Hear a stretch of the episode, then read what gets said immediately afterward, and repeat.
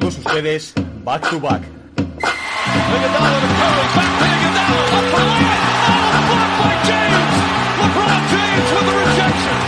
Anthony. Anthony for three. Puts it in.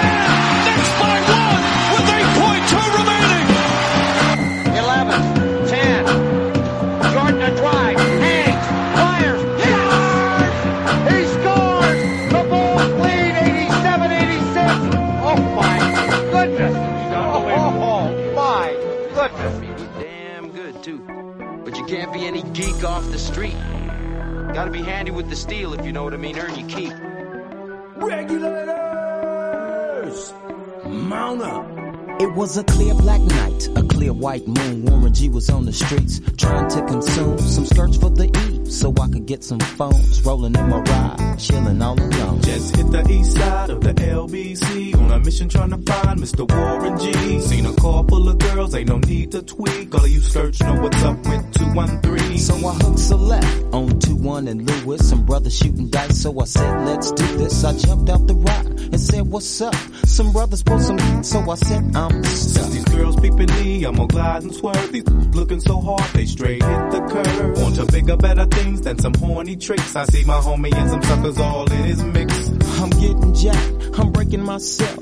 I can't believe they taking Warren's wealth. They took my rings, they took my Rolex. I looked at the brother, said, damn, what's next? They got my homie hemmed up and they all around. Can't none of them see him if they going straight down for pound. They wanna come up real quick before they start to clown. I best pull out my and lay them busters down. They got guns to my head. I think I'm going down. I can't believe it's happening in my own town. Wings, I would fly. Let me contemplate. I glance in the cut and I see my homie Nate. 16 in the and one in the hole. Nate Dogg is about to make some bodies turn. Now they dropping and yelling. It's a tad bit late. Nate Dogg and Warren G had to regulate.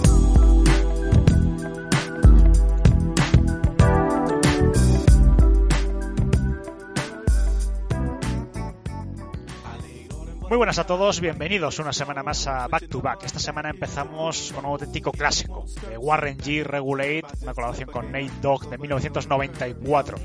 Uno de los mejores ejemplos de G-Funk, esa variante californiana del rap de mediados y principios de los 90. Y había que traerla, 260 millones de visualizaciones, su videoclip en, en YouTube, ahí es nada. Yo os lo recomiendo a todos. Y esta semana un programa muy completo. Tenemos Director's Cut, tenemos entrevista, sobre todo muy especial para los fanáticos de los Celtics, y tenemos actualidad. Así que un programa muy completito. Nuestras redes sociales, por supuesto, para todos. eh, arroba B2B Spain y la mía personal, arroba Alex Piston B2B, ambas en Twitter. Espero que disfrutéis el programa. eh, como siempre, al final del programa, la canción al completo. Si nos dejáis un like, nos hacéis y me hacéis a mí personalmente muy feliz. La semana pasada ya estuvimos otra vez casi en los 80, así que seguir a ver si recuperamos esos 100. Y la verdad que es gratis, es lo único. La verdad que pedimos un poquito pues para saber que os gusta el programa, que os gusta lo que hacemos. Os dejo con la canción, insisto, al final del programa estará completo. Espero que os guste mucho el programa y os leeremos todos los comentarios que nos dejéis en iVoox. A whole new era. G-Funk, step to this, I dare ya. Funk on a whole new level. The rhythm is the bass and the bass is the treble. Chords, strings, we brings melody. G-Funk, where rhythm is life and life is rhythm. If you know like I know, you don't wanna step to this. It's the G-Funk era, funked out with a gangster twist. If you smoke like I smoke, then you like every day. If your ass is a buster, 213 will regulate.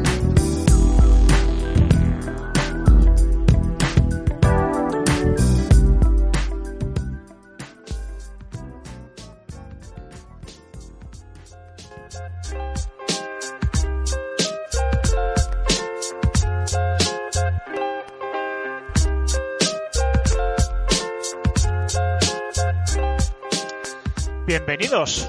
Después de dos semanas a Director's Cut, vamos a traer de vuelta esta semana la sección porque me apetece eh, hablar pues de este comunicado ¿no? que ha hecho LeBron James en el que ya se ha vacunado, por fin, y hacer una pequeña reflexión un poco en general, ¿no? Porque, bueno, ahora que parece que afortunadamente estamos eh, viviendo, ojalá, ¿no? Toquemos madera, el último gran coletazo de- del coronavirus, por lo menos en gran parte de Europa, y parece que en Estados Unidos está empezando ya un poco a moderar la cosa, vamos a hacer una reflexión general.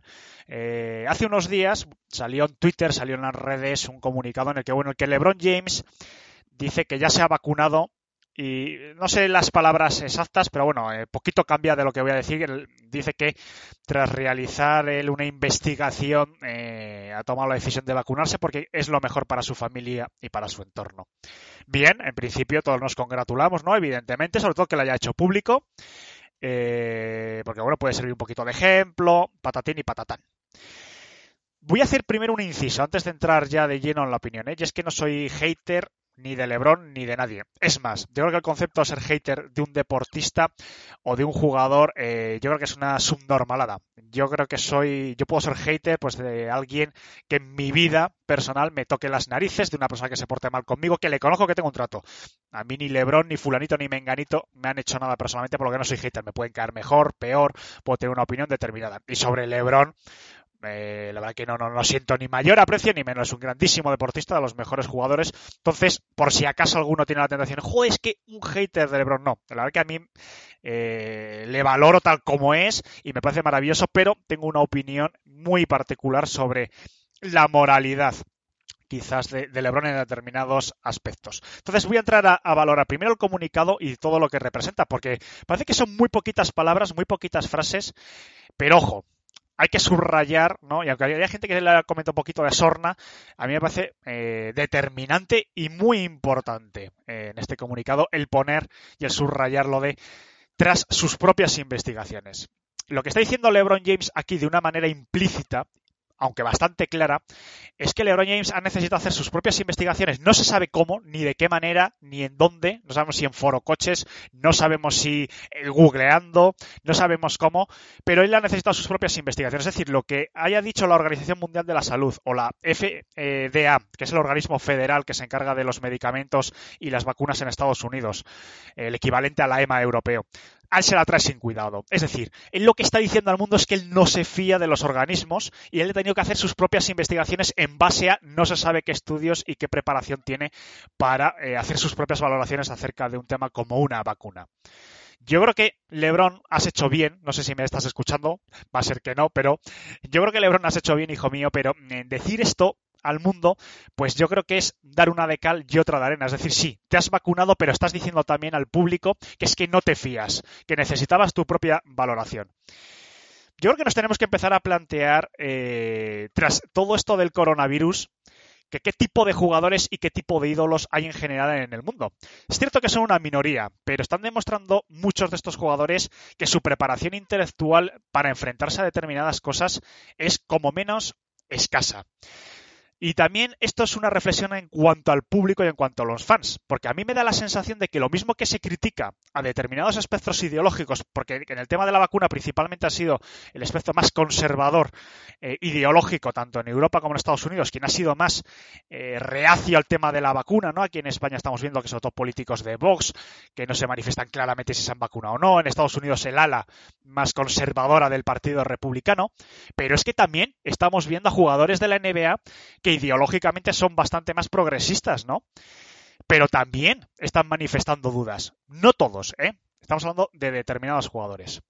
Yo con LeBron James siempre he sido, y yo creo que de hecho en algún Director's Cut y en algún otro programa en el que he colaborado, que me han invitado, lo he comentado, he sido muy crítico acerca de, eh, de que él ha enarbolado la bandera durante mucho tiempo de los derechos civiles, los derechos humanos, la defensa de la comunidad afroamericana, que me parece genial.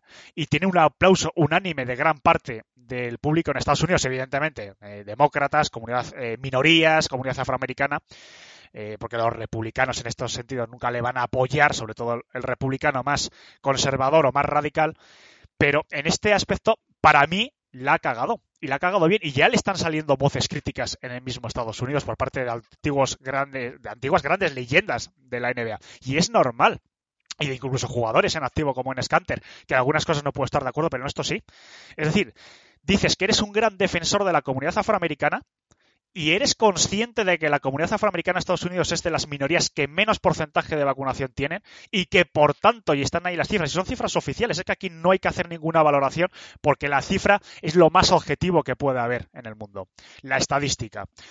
siempre que no haya manipulación, ¿no? Pero aquí es simplemente porcentaje de comunidad afroamericana respecto al total de población norteamericana, cuántos infectados y cuántos fallecidos ha habido. Y tienen mucho más fallecidos los afroamericanos que la población anglosajana o de otras minorías. Incluso la minoría china ha tenido más vacunación que en porcentaje, me refiero siempre, porcentaje relativo, que la comunidad afroamericana. Y ha tenido más muertes. Y ellos lo saben. Y una simple eh, llamada a la vacunación de un ídolo como LeBron James, no a todos, evidentemente, porque puede haber gente que sea más cerrada, pero hubiese animado a mucha gente a quitarse ese miedo ¿no? que tienen, porque bueno, la comunidad afroamericana sabemos, y esto es algo que viene casi del siglo XIX, que ha sufrido experimentos, eh, muchas pruebas médicas, e, insisto, experimentos también, han sido muchas veces ratoncillos ¿no? de, laboratorio, y hay miedo, se entiende, ¿no? sobre todo por parte de las comunidades afroamericanas que viven en sitios eh, más rurales, ¿no? No es lo mismo un afroamericano de Nueva York o de Los Ángeles que uno que vive en un pueblo, en una comunidad rural de Mississippi pero quizás una llamada en este sentido de LeBron James hubiese podido, ¿por qué no?, salvar vidas. No quiero echarle todo, ¿no? Evidentemente encima de sus hombros, pero en el momento que LeBron James toma la decisión valiente, oye, de apoyar, de ser de las primeras eh, voces, ¿no?, que alzan en contra del racismo, de la violencia policial, etc. en Estados Unidos, defiende también a la comunidad afroamericana del virus o pon el granito de arena. Pero encima no lances un comunicado en el que dudes dudes del juicio y del valor de los informes oficiales de por parte de los organismos federales o incluso de la propia Organización Mundial de la Salud diciendo que has necesitado tu propia investigación. ¿A qué venía eso? Venía a que LeBron James tiene un serio problema de que quiere contentar y que quiere jugar aquí a, a dos bandos muchas veces. Es decir, me quiero vacunar porque no quiero problemas en la NBA ni con mi equipo, porque al fin y al cabo juegas en los Lakers, juegas en la ciudad de Los Ángeles y es una ciudad muy restrictiva con los no vacunados, pero no quiero tampoco dar a entender de que es que me fío a pies juntillas de lo que me están diciendo por parte del gobierno, que es una de las cosas que hay en Estados Unidos, ¿no? De que mucha gente con el tema del gobierno federal le tiene cierto rechazo, bueno, es un tema cultural que tampoco viene al caso, ¿no? Entonces, este juego de malabares a mí me da la sensación de que no. Y como reflexión general, y lo comentaba eh, al principio, yo creo que también ha salido a relucir de que parte de, la comunidad NBA tiene también un doble rasero a la hora de valorar, ¿no? Se critica mucho, insisto, lo comentaba antes, a líderes políticos que no se vacunan, a determinadas personalidades, pero también están callando mucho con todo esto. Y yo creo que también hay que, eh, bueno, decir, pues sí, LeBron James es un gran jugador, Kyrie Irving es un gran jugador, Fulanito es un gran jugador, pero eh, hay que reconocer que quizás no estén a la altura como ídolos. Quizás no estén a la altura incluso como seres humanos y, posiblemente incluso su capacidad intelectual por una escasa formación, por sus orígenes humildes, no lo sé, por muchos motivos, no está a la altura. Y a lo mejor hay que plantearnos que a veces si tenemos ídolos que son unos idiotas, y con todas las palabras y no pasa nada y podemos seguir siendo aficionados a la NBA e incluso podemos tener su camiseta. También a veces hay que separar, ¿no? Un poquito lo que es la persona con el personaje. Y esta reflexión, pues bueno, me gustaría saber un poquito vuestra opinión, pero no lo sé. Yo creo que tiene mucha amiga el comunicado que mandó. Evidentemente me parece genial que se haya vacunado. También me hubiese gustado saber si en Los Ángeles hubiese sido una ciudad como a lo mejor del medio oeste, otras, que no es obligatorio vacunarse y no hubiese tenido eh, a lo mejor ese esa amenaza de sanciones, de no jugar principalmente LeBron James, me, gustaría, me hubiese gustado saber si se hubiese vacunado también en las mismas circunstancias, porque ha sido de los últimos jugadores en anunciar su vacunación en, la NBA. Entonces, bueno, en el momento que, insisto, que coges la bandera de, de, la moralidad, de la defensa de los derechos civiles, cógela para todo. Y si no, no la acojas. Si lo coges exclusivamente para buscar el aplauso fácil de, por parte de los tuyos, el aplauso unánime por parte de la comunidad afroamericana en Estados Unidos, como es el tema de, la eh, violencia policial, donde la hay, evidentemente, no es una cosa generalizada, aunque sí que es un problema, evidentemente estructural en partes de Estados Unidos, la coges para todo. Si no te pones de perfil, como hizo en su momento Michael Jordan, que se le puede criticar, pero no abrió la boca en su carrera eh, en nada, no se mojó. Entonces, es otro punto de vista que también se puede criticar, evidentemente, que es criticable, porque Michael Jordan podía haber tomado partido en muchas cosas a lo largo de su carrera y no habló, pero ni en un sentido ni en otro. Entonces, bueno, LeBron James creo que esto no lo va a cambiar, evidentemente, está ya en su, último tramo de, carrera, pero yo personalmente estoy muy decepcionado por parte del comportamiento de LeBron James porque no deja de ser el actual buque insignia de la, de la NBA hasta que se retire. Y yo creo que, y esto es una reflexión que he hecho yo, tenemos que reflexionar como comunidad, como aficionados, si muchos jugadores de la NBA están a la altura de lo que esperamos de ellos como ídolos y como personas.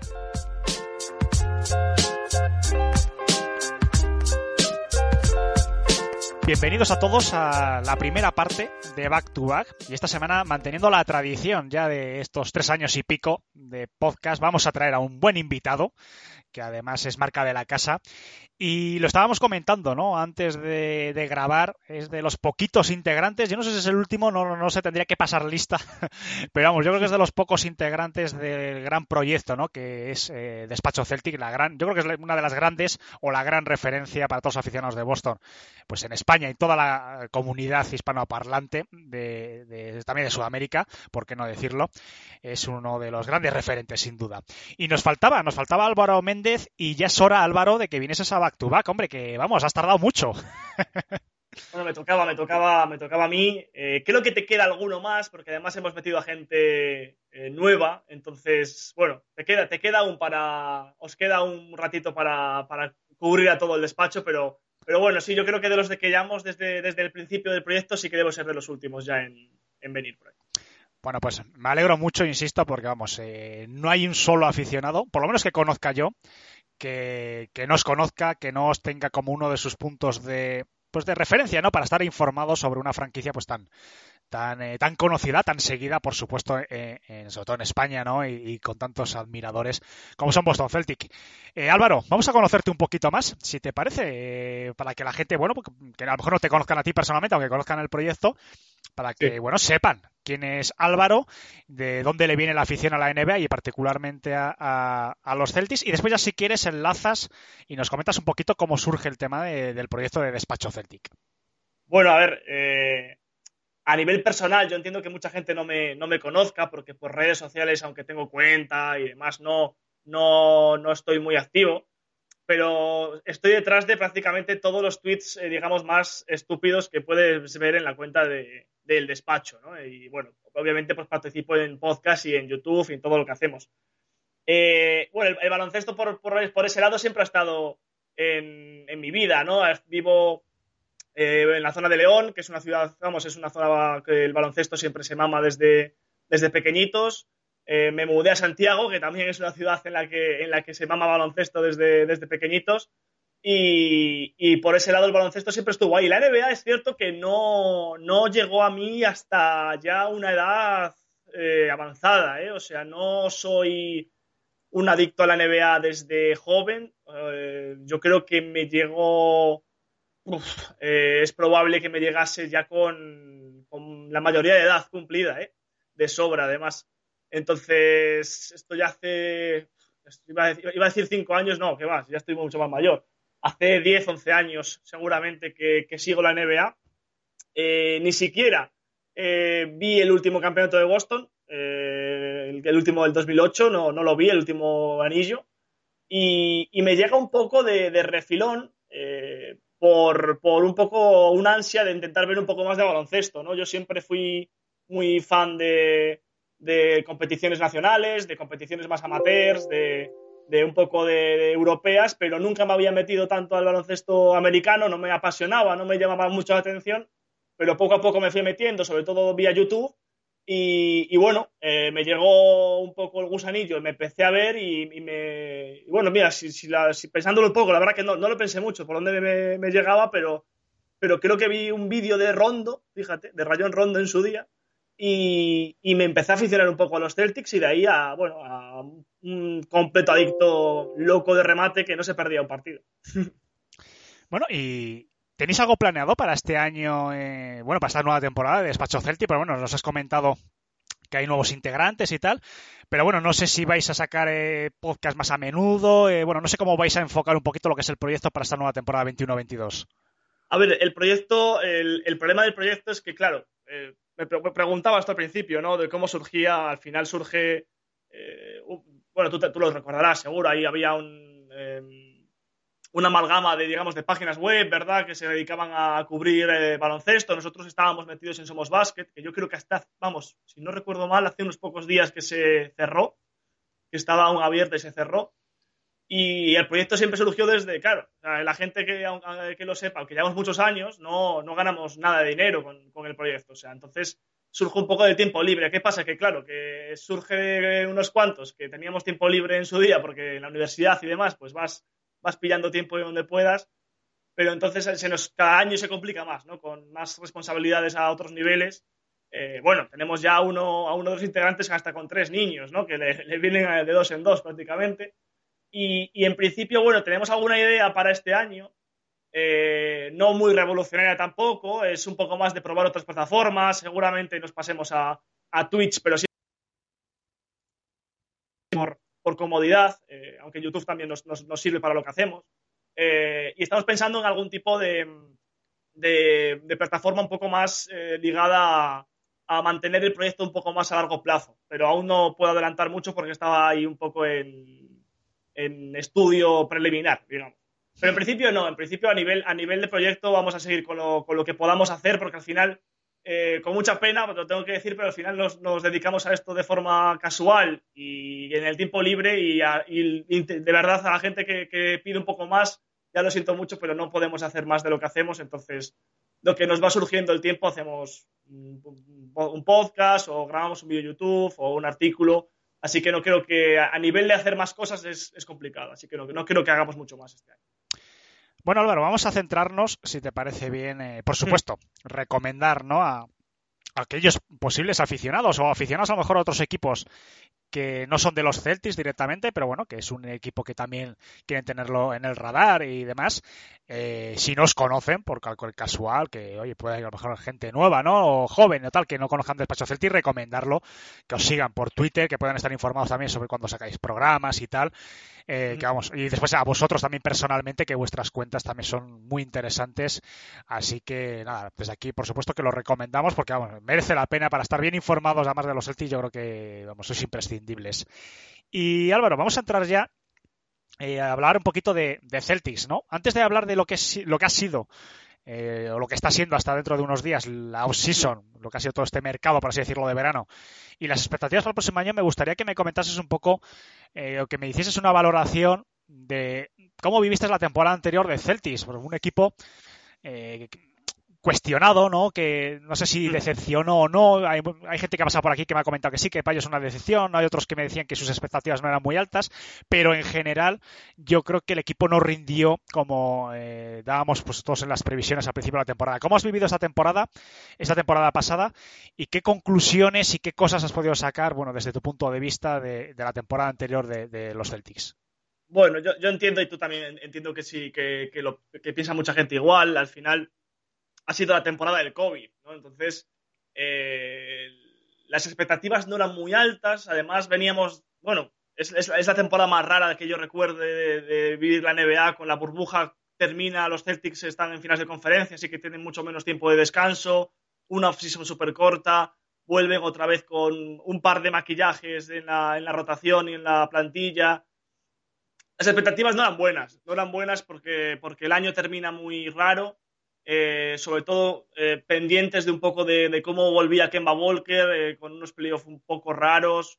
Eh, y luego empieza ¿no? ya la, crisis ¿no? de, enfermos por COVID, contagios, cuarentenas. No hay una continuidad nunca en la, plantilla.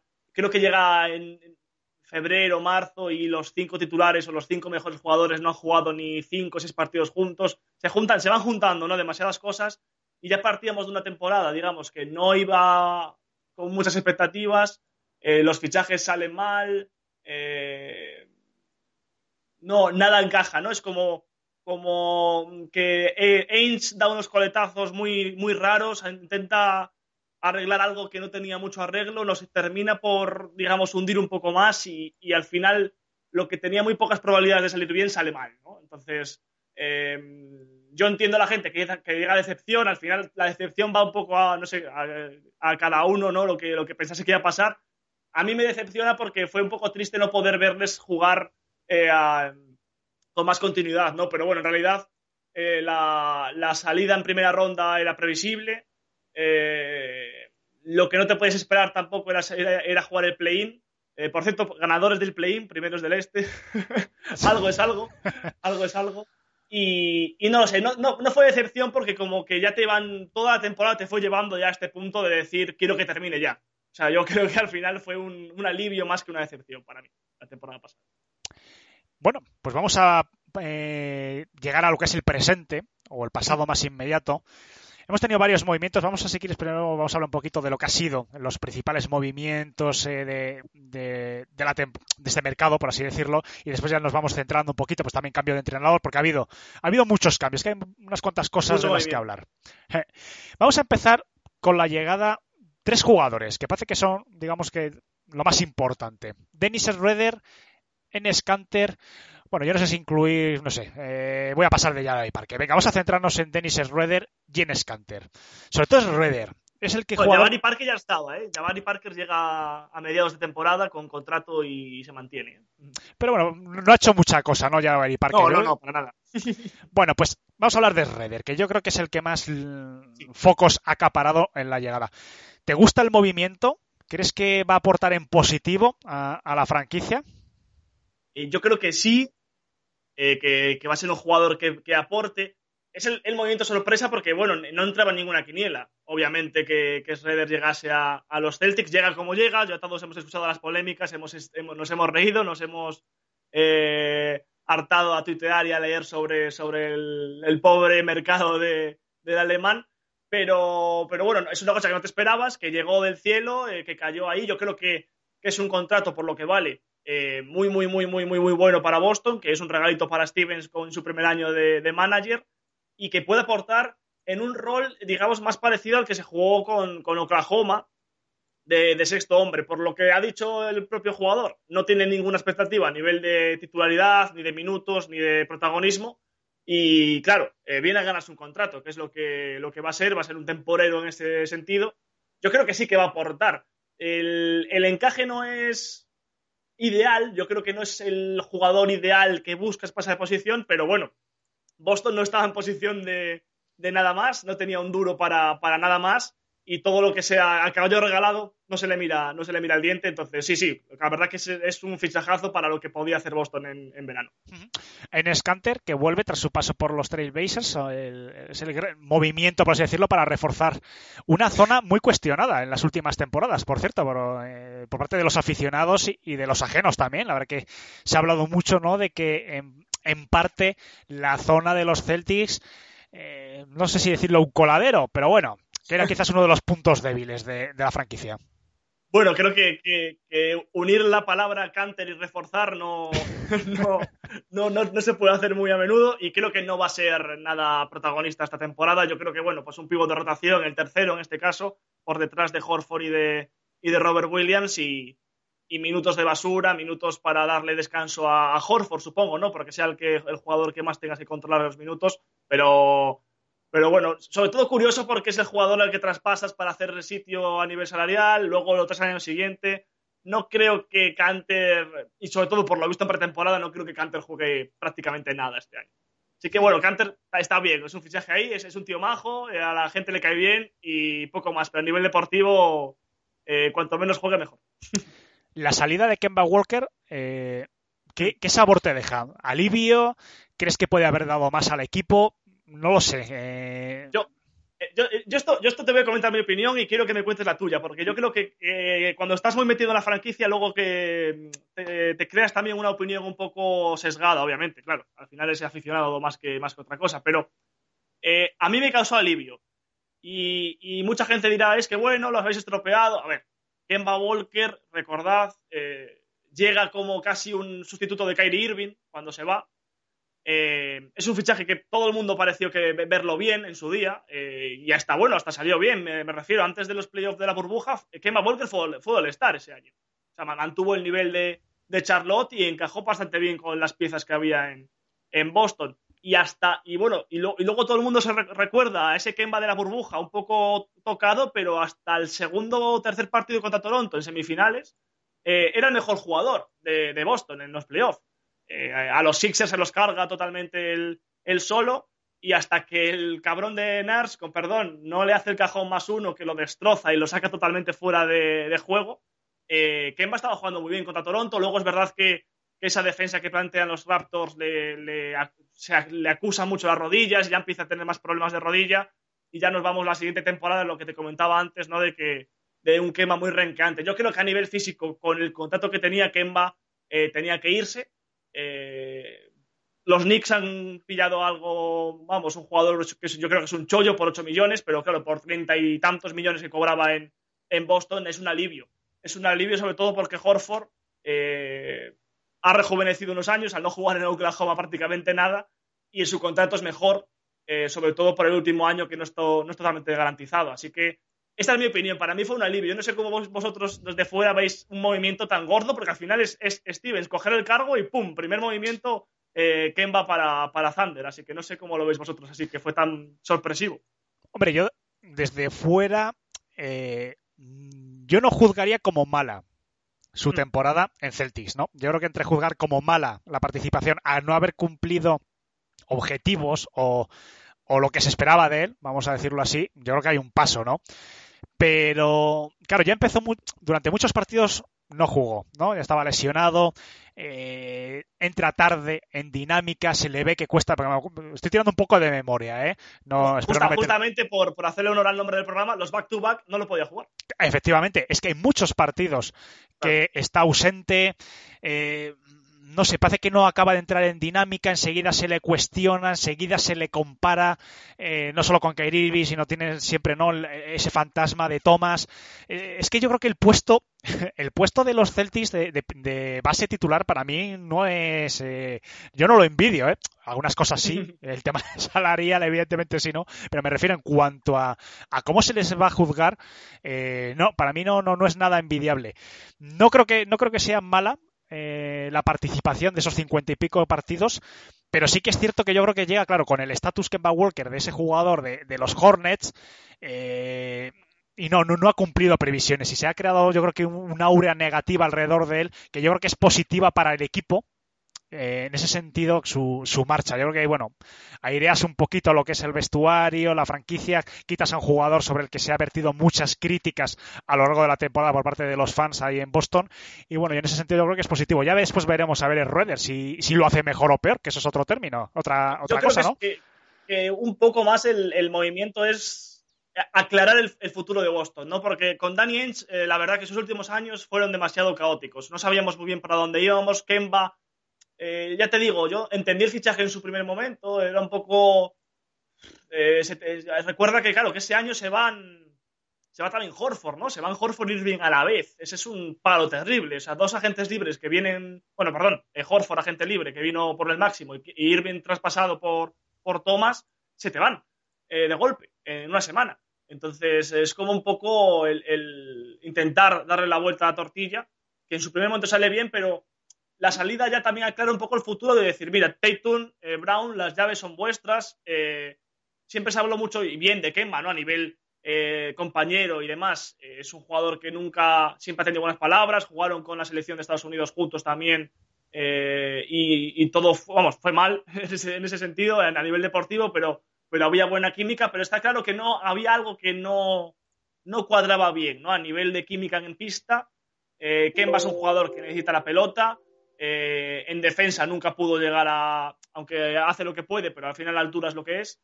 Y, y yo creo que, que, en este caso es, es Redder, no viene a cubrir a Kemba, sino que viene a reforzar un poquitito más la, el banquillo de Boston, que yo creo que realmente sí que ese era el punto flaco el año pasado y estos últimos años, ese, esa segunda unidad.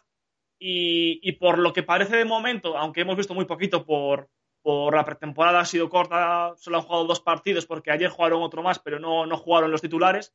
Las llaves se le han dado, a, por lo menos del puesto de base, a Marcus Smart, eh, que es otro perfil, es un perfil diferente, no es un perfil tan anotador como venimos viendo, pero que seguramente encaje mejor ¿no? con, con dos aleros como Tatum y como, y como Brown.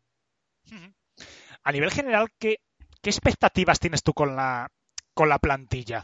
Porque yo lo que he estado leyendo, ¿no? También un poquito eh, esta mañana, por ejemplo, ¿no? Ya para prepararme un poquito por lo que iba a hablar contigo y tal, he estado eh, viendo un poco las previsiones, pues alguna página web, eh, había oído ya a otros compañeros en sus respectivos programas hablando un poquito de Boston y tal, en general se descarta a los Celtics como top 4, por así decirlo, ¿no? Factor cancha, por así decirlo. Eh, ¿Tú también lo descartas? ¿Crees que la plantilla podría sorprender positivamente, pero yo creo que negativamente, yo creo que en la temporada anterior con este, con este equipo se tocó suelo, por así decirlo. Eso espero, vamos. Eh, todo lo contrario me sorprendería. Sí, y yo, y yo también.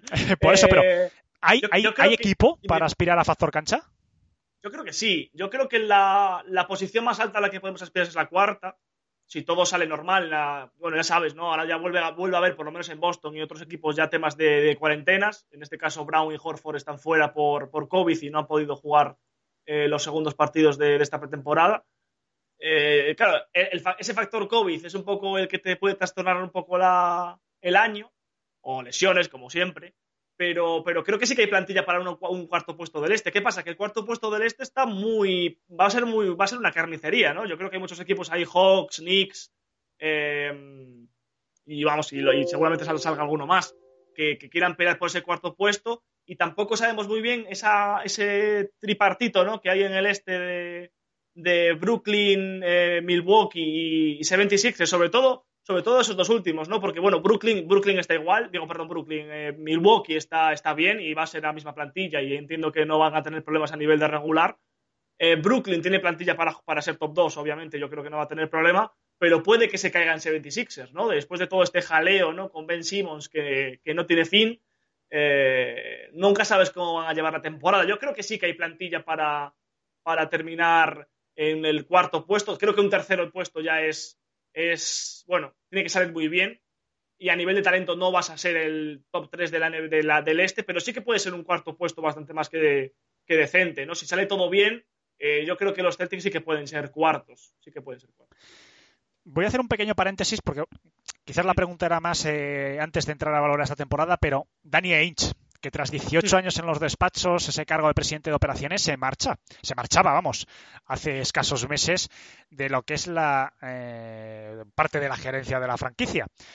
Más que la valoración de estos 18 años, yo querría preguntarte si crees, porque yo en parte lo creo, que Danny Ainge en sus últimos años ha sido más entre comillas, un estorbo para la franquicia que a lo mejor el Danny Ainge de su primera etapa, de sus primeros años, porque no sé, hay decisiones que para mí, eh, como Sí. mínimo, tienen que ser muy cuestionadas. Muy Sí, yo creo perdón. que, yo creo que en general, eh, por dar un toque nada más en general, eh,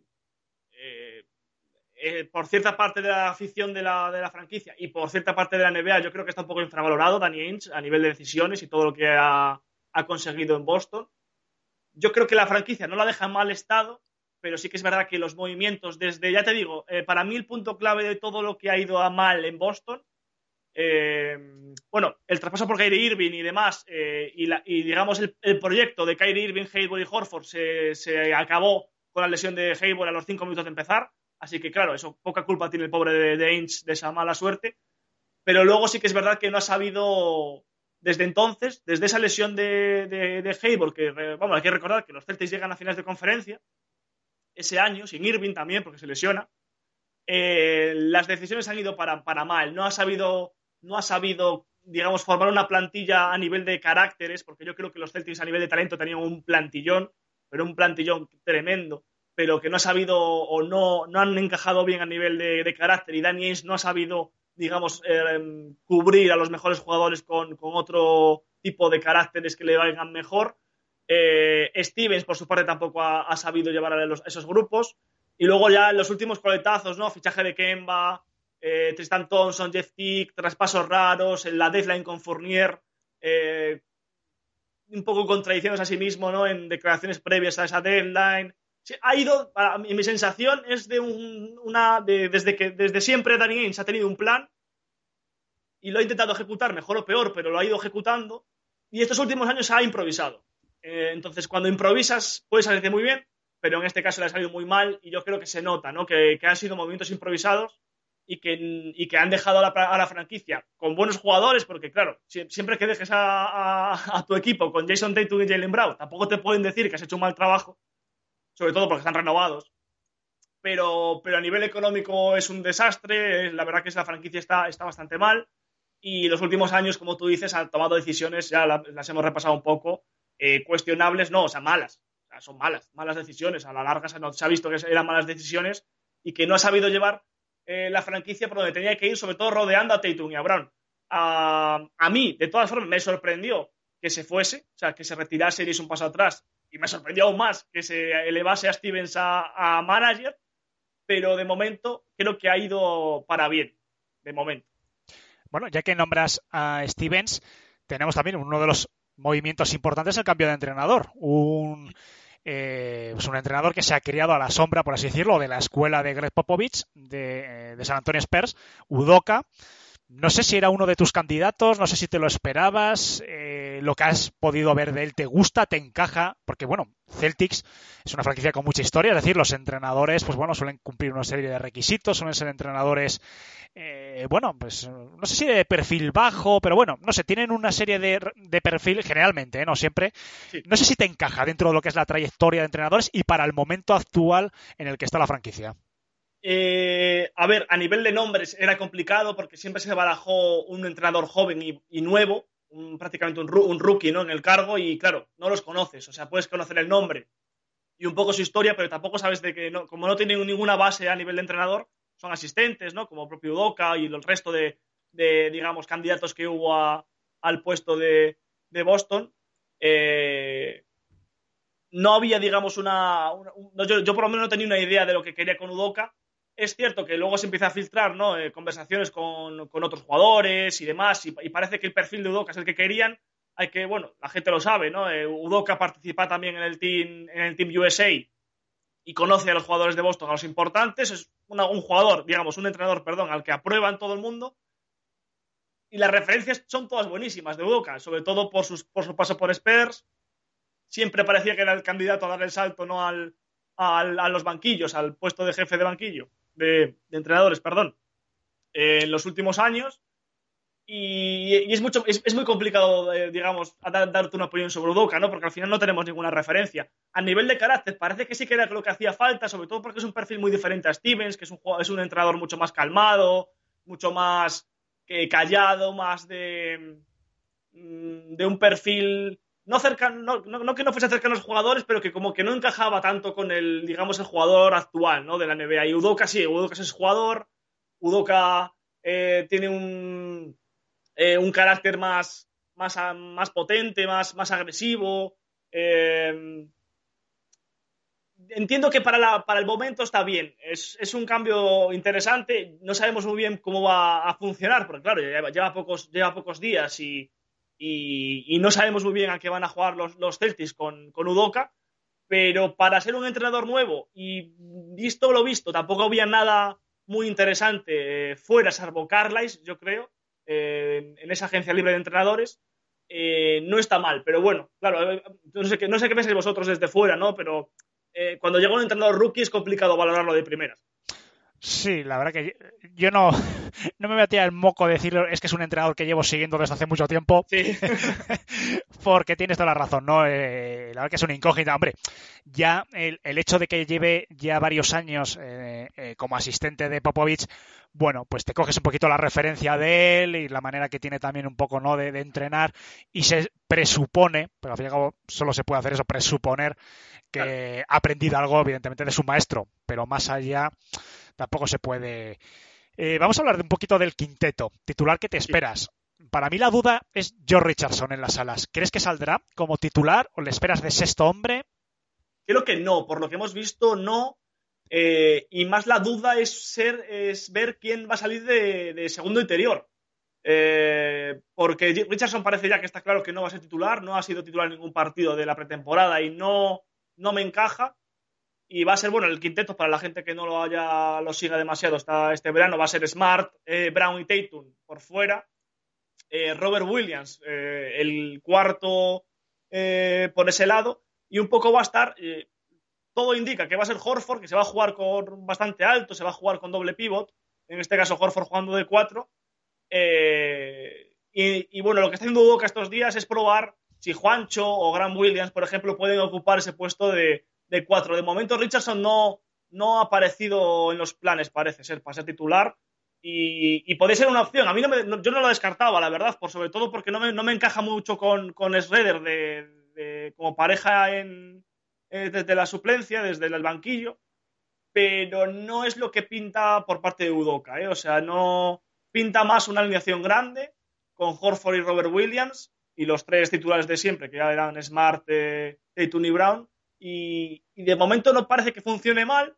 eh, y además, bueno, hay que recordar que, que Udoka ya participó del experimento este que hicieron los Sixers con Horford y Embiid. Salió mal, esperemos que sepa por qué salió mal y sepa arreglarlo, porque si vamos a jugar igual o parecido, eh, asusta un poco de primeras.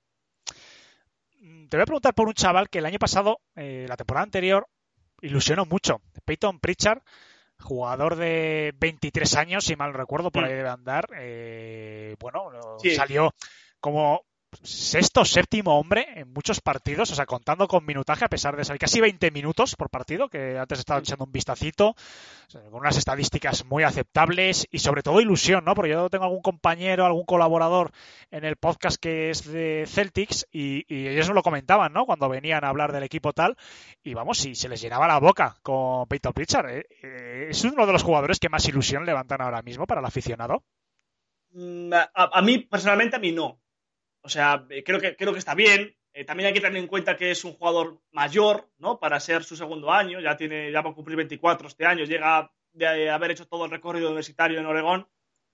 Y el año pasado tuvo la ventaja de, de, esa experiencia, yo creo, ¿no? De saber prepararse mejor, de ser un jugador más veterano eh, respecto a su, a su camada de rookies.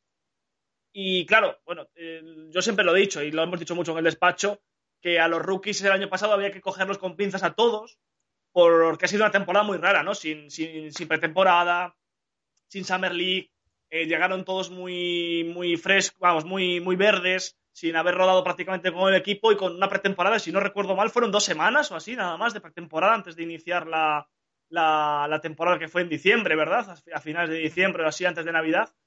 Entonces, claro, el, yo pongo la comparación con otro, con el otro rookie, con Nesmith, que Nesmith se lesionó al principio de la temporada universitaria y estuvo sin jugar al baloncesto, por lo menos a nivel competitivo y profesional, hasta desde, desde que se lesionó unos 11 meses prácticamente.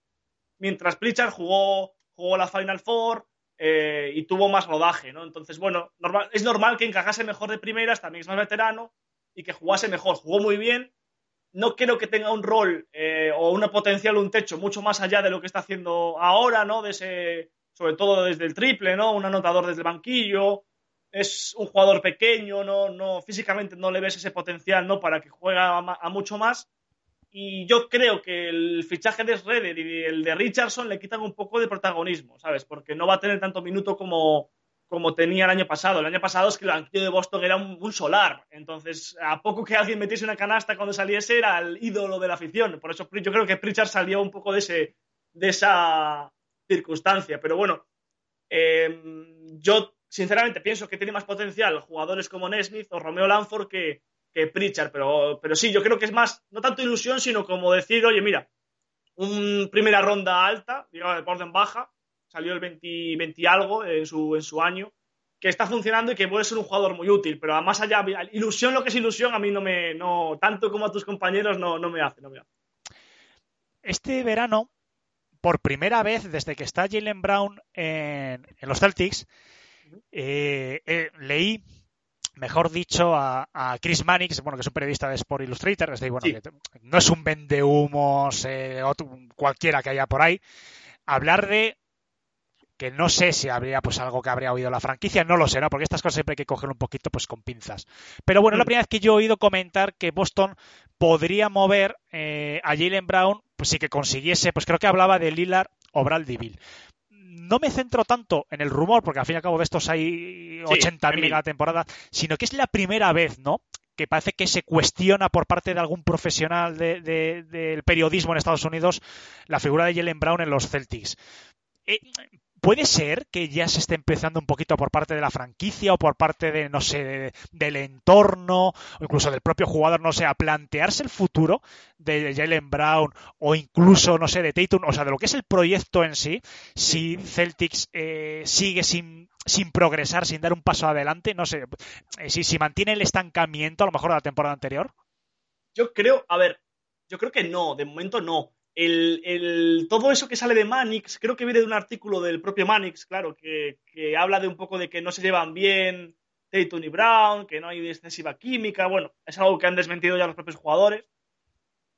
Y yo creo que, mm, vamos, por, todo lo que ha hecho Udoka, por todo lo que ha hecho Stevens, en principio son los pilares, ¿no? Porque nunca, nunca se habla de Tatum solo, por ejemplo, siempre se habla de Tatum y Brown, Tatum y Brown, siempre son como la parejita, ¿no? De que va junta de la mano.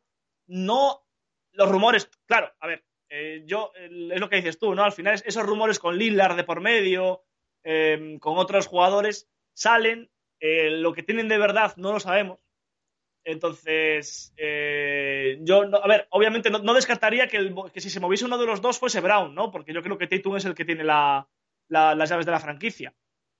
Pero, pero, claro, bueno, tampoco me quiero basar yo en esos rumores porque no tienen, yo creo que son bastante humo en general.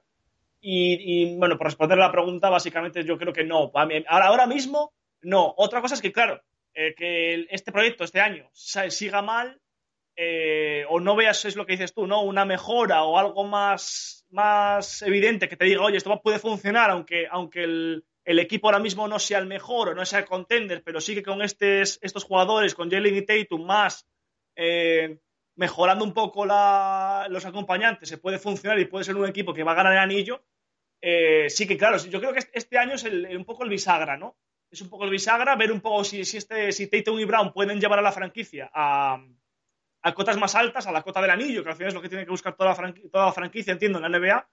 Y si no, si este año se ve que algo falla o que no, pas- no, no funcionan Tatum y Brown juntos, sí, claro, entiendo que ya se debería ir mirando, eh, sobre todo porque Brown ya vuelve a llegar a ese año de renovación otra vez, en unos pocos años, entonces no te, lo puedes, no te puedes despistar. eh, sí que se tendría que mirar ya un poco de renovación a nivel de, franquicia y de, y de proyecto, ¿no? Pero bueno, yo creo que de momento no, que aún tienen este año y yo creo que, bueno, realmente que pienso que no, que no va a pasar nada, ¿no? Que no, que salvo que venga lo que dices tú, ¿no? Un, un traspaso un poco loco por una pieza muy, muy grande, no creo que se mueva ninguno de los dos y vamos, de todas formas eso, si, si se moviese uno sería Brown, claro. Vamos a hablar un poco de la zona de, de este año. Hemos comentado un poquito en Scanter. Robert Williams tuvo una, ha tenido en estos últimos años una muy buena progresión. La temporada eh, pasada ya jugó, pues creo que un poquito más de 10 partidos de titular, eh, con buenos números. Eh, es un pívot más clásico, no tiene nada de tiro de tres, de la vieja escuela, para que los oyentes nos entiendan.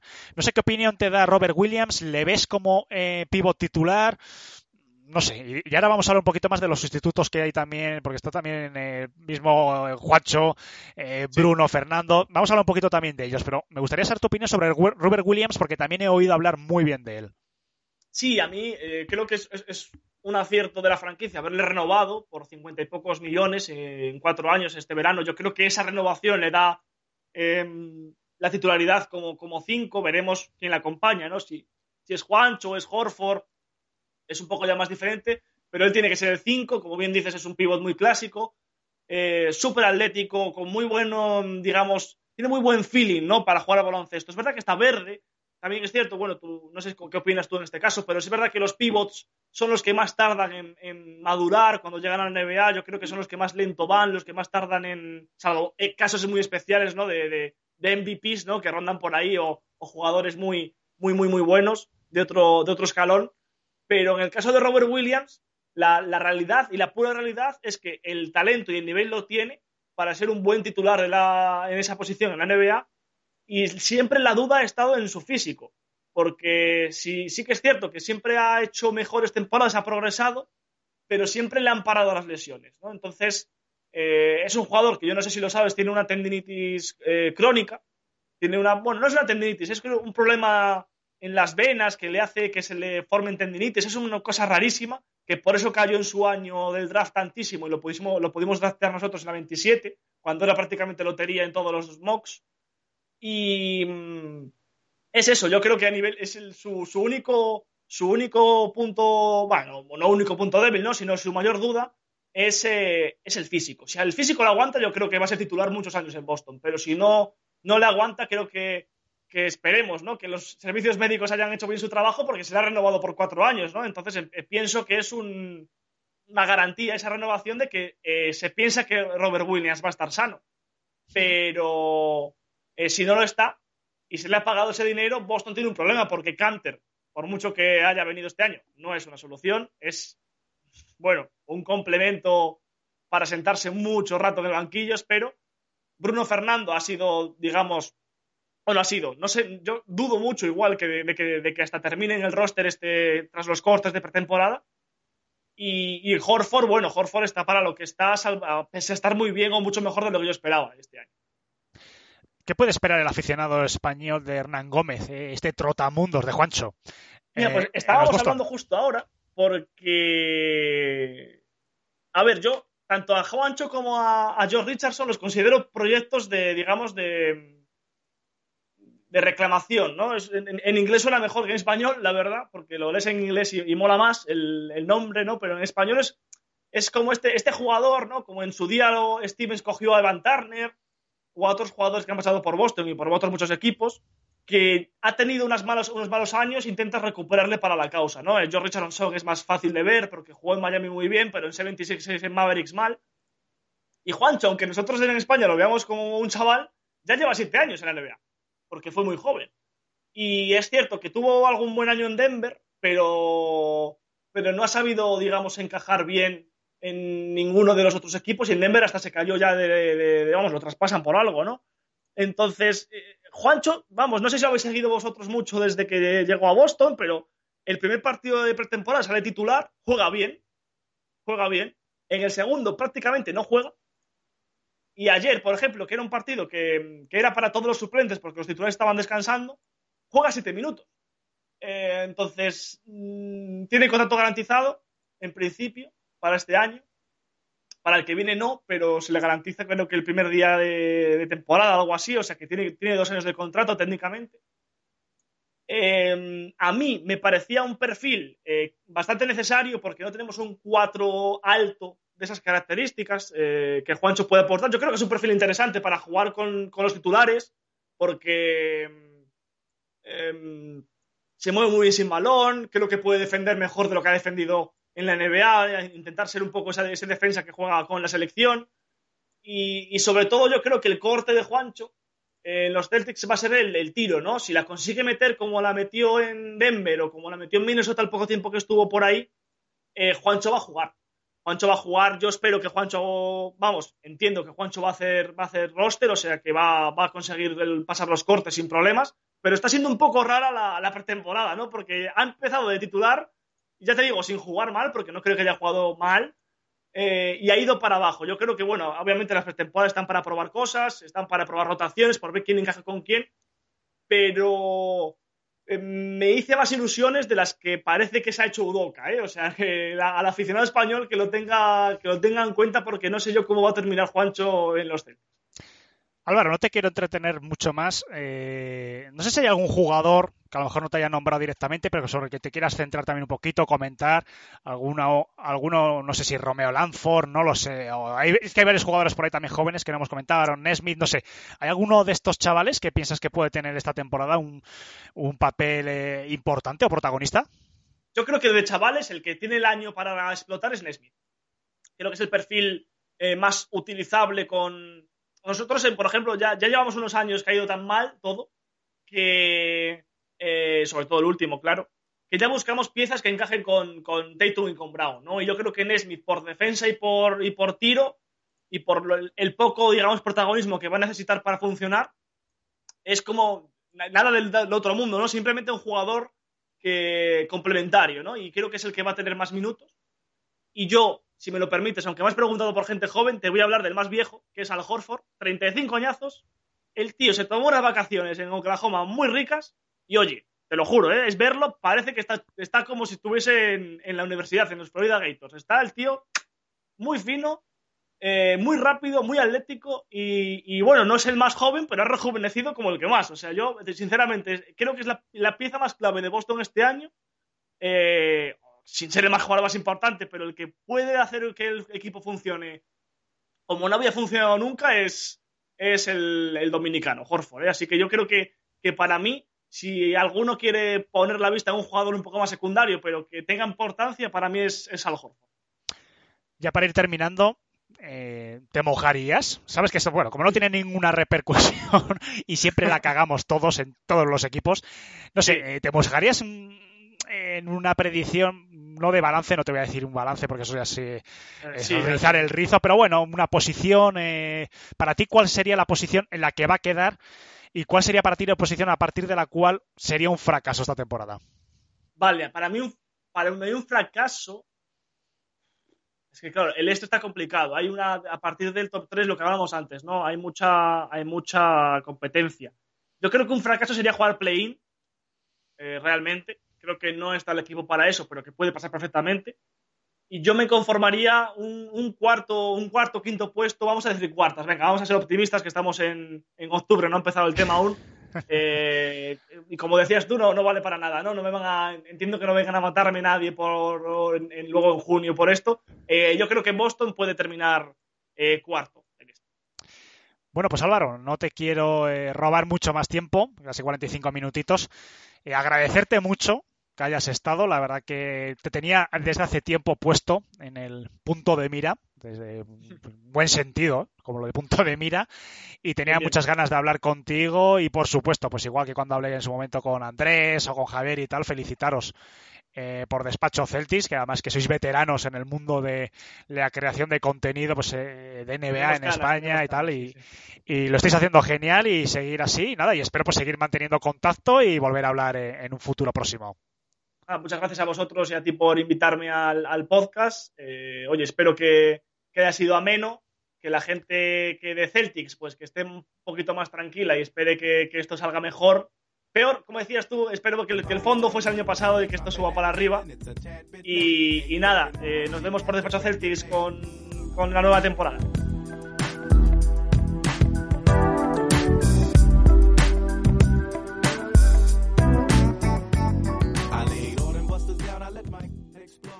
Bien, pues empezamos la sección, la parte, mejor dicho, de, actualidad. Y esta semana me acompaña Jorge, que tras un parón por temas personales, eh, bueno, regresa. Jorge, me alegro mucho y además regresas en el mejor momento porque la NBA está a la vuelta de la esquina. Así es, Alejandro, estoy encantado ya de poder volver, a ver si puedo tener una constancia ya normal. Y sí, lo que has dicho, justo para el comienzo de la NBA, que ya está aquí a la vuelta de la esquina y con muchas ganas. Pues sí, vamos a sacar un poquito, a ver eh, si logro sacarme un calendario para poder decir un poquito los primeros partidos que vamos a tener ya eh, esta semana. A ver si me la saco por aquí. Bueno, el primer partido está a la vuelta de la esquina, porque si no me equivoco, empieza exactamente el 19 de octubre, es decir, el, justamente pues el próximo martes. Cinco días. Yo ya, bueno, evidentemente yo tengo ya apuntado yo eh, a los Pistons ya en sus primeros partidos ante los Bulls, eh, que además me coincide muy bien para verlos. Y tenemos temporada regular hasta el 10 de abril del 2022, que todos nuestros oyentes se lo vayan apuntando, es decir, tenemos unos cuantos meses por delante. Después el play-in va a ser del 12 al 15 de abril del 2022, del próximo año. Los playoffs serán a partir del 16 de abril. Y las finales de la NBA eh, serán a partir de, junio. Y aunque se alargase a un séptimo partido, deberían terminar antes del 19, porque el día 23 de junio del 22 volvemos a tener eh, el draft. Esto, la verdad, que es cíclico eh, y volvemos, volvemos a tener NBA. Había muchas ganas, la verdad que llevamos muchos días hablando, muchas semanas, pero la verdad que había unas ganas impresionantes. Bueno, vamos a empezar. Jorge, vamos a empezar a hablar Sí. un poquito de los Lakers, ¿no? Estábamos antes de grabar comentándolo, porque las sensaciones no están siendo buenas. Y además, eh, Carmelo Anthony, en unas declaraciones que ha hecho, poco no he preguntado por esta falta de ritmo, por estas imágenes que hemos visto, por esas sensaciones, la verdad que no han sido muy buenas. Él dice que paciencia, que esto no va a cambiar de la noche a la mañana, que hay que tener un poquito de paciencia con el equipo, que se tienen que, eh, bueno, que ver cómo se van acoplando, ¿no? Esos cuatro grandes jugadores, LeBron, Davis, Westbrook y que sí que ha habido rachas, pero que no va a cambiar esto de la noche a la mañana. Entonces, a mí eso, claro, sin ser aficionado, pero me preocupa un poco. Y además hemos visto, ¿no? Gente de, estos ref- referentes de los Lakers, como Pichu Ruas, que estuvo hace varias semanas poniendo que está preocupado. 0-5 en pretemporada. Jorge, sabemos ¿no? que la pretemporada no tiene por qué ser un gran indicador de nada, ¿no? Más allá de sensaciones, de jugadores, de ver cómo se van acoplando nuevos fichajes, etc. Pero un 0-5 para un equipo que aspira al título. Estamos hablando de unos de los dos o tres teóricamente mejores equipos de esta temporada de la NBA, que lleva un 0-5 pretemporada, a lo mejor alguna alarma sí que debería de saltar un poco, por lo menos en el equipo y en los jugadores, espabilar un poco, ¿no? Sí, sí, sin duda. Sí, es que encima, además, solo hay que ver el último partido. Sí que es verdad que es lo que tú has dicho, que a lo mejor las sensaciones, pues no te tienes que dejar guiar por ellas al ser pretemporada, pero ya es más una cuestión de imagen en la que los Lakers, pues es que jugaron, jugaron los principales estrellas. Estuvieron Anthony Davis, Westbrook, LeBron y Carmelo Anthony en pista juntos, además, contra unos Warriors en los que faltaba Curry, falta Clay por motivos obvios, faltaba también Wiseman, entonces, pues es una imagen extraña de, como bien has dicho, un equipo que si no es de los tres mejores, o sea, si no es el mejor, es de los tres mejores para favoritos para hacerse con el anillo. Entonces, tienen esta noche el último partido de, de pretemporada contra Sacramento. Veremos a ver si consiguen ganar, que es que no lo hacen desde, desde los playoffs cuando eliminaron, se eliminaron contra Phoenix Suns. Entonces, pues lo que digo, un poco dejarnos guiar por las sensaciones de pretemporada, pues no es lo suyo. Conocemos equipos que han empezado incluso la temporada regular mal y han acabado en lo más alto de, de, la, de su conferencia al final y en los playoffs han hecho un buen papel, pero, pero sin duda sorprende un equipo que está construido literalmente para ganar, que vaya 0-5 en, en temporada pretemporada, pues sorprende bastante. Sí, porque más allá de los highlights, ¿no? Porque nos gusta mucho, ¿no? Nos centramos un poco, pues parte de los aficionados en esa imagen que hemos visto, bueno, esta mañana nos hemos despertado, ¿no? Con, con esa imagen de Westbrook, que bueno, que estaba un poquito mirando para otro lado, está un poquito empanado, vamos a decirlo claramente, y su par se le marcha. Bueno, no, no, no deja de ser una imagen de las que hemos visto mucho con LeBron o con otros grandes jugadores, ¿no? De la NBA. Pero sí que se trata de sensaciones, ¿no? De derrotas en las que se ve que no, que el equipo no está cerca prácticamente en ningún momento del partido eh, cerca de poder igualar, de poder competir. O sea, se le ve, pues sí que es cierto que no, que, que las lesiones eh, cuesta, ¿no? Después recuperarse y la temporada anterior, pues tanto LeBron como Anthony Davis, Westbrook viene nuevo. Vimos que la temporada anterior Westbrook le costó mucho entrar en dinámica en un equipo nuevo como los Wizards. Sí que es cierto ya que la segunda mitad se entona y hace una gran pareja con Bradley Bill, pero claro, quizás ese proceso de, de acople de nuevo a sus nuevos compañeros, pues eh, tarda. Entonces, yo creo que vamos a necesitar varias semanas de temporada regular para empezar a ver ya a unos eh, Lakers adaptándose un poquito. Este es un equipo que ha cambiado mucho, con muchos eh, refuerzos, no solo Westbrook, Carmel Anthony. Hay jugadores también que tienen que, que integrarse, ¿no? Eh, Horton Tucker, Trevor Ariza.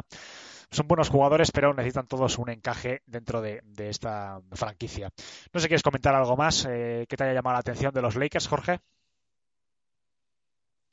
Sí, bueno, también comentar un poco que también hay que recordar que ha habido cambios, aunque sean no sean tan drásticos como los que ha habido en plantilla, ha habido cambios en el equipo, en el cuerpo técnico. Se ha ido Jason Kidd, ha llegado David Fizdale, entonces, pues, son cosas que no son tan destacables como la llegada de Westbrook o la llegada de Carmelo, la llegada, la, el regreso de Howard, pero sí que, sí que cuentan, porque al final se tienen que hacer a un equipo que, que no, aunque está lleno de estrellas, pues hay que trabajarlo y entonces pues es como empezar prácticamente de cero. Fran Vogel tiene bastante trabajo por delante y es algo que también hay que tener en cuenta.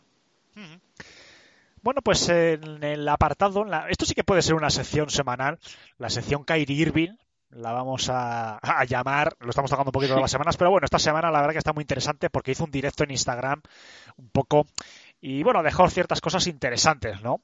Eh, hay que decir y hay que reconocer, ¿no? Que a pesar de que seamos críticos, ¿no? Yo personalmente soy bastante crítico con Kyrie y su actitud con el tema de la vacuna. Bueno, después él cuando le ves hablar dentro de su línea, dentro de su pensamiento, pues tiene cierta coherencia, ¿no? Entonces, bueno, él dice que él, él dijo varias cosas, ¿no? En su directo, no sé si has podido ver algo, Jorge, pero bueno, lo voy a resumir un poquito, ahora si quieres hoy comentamos algo.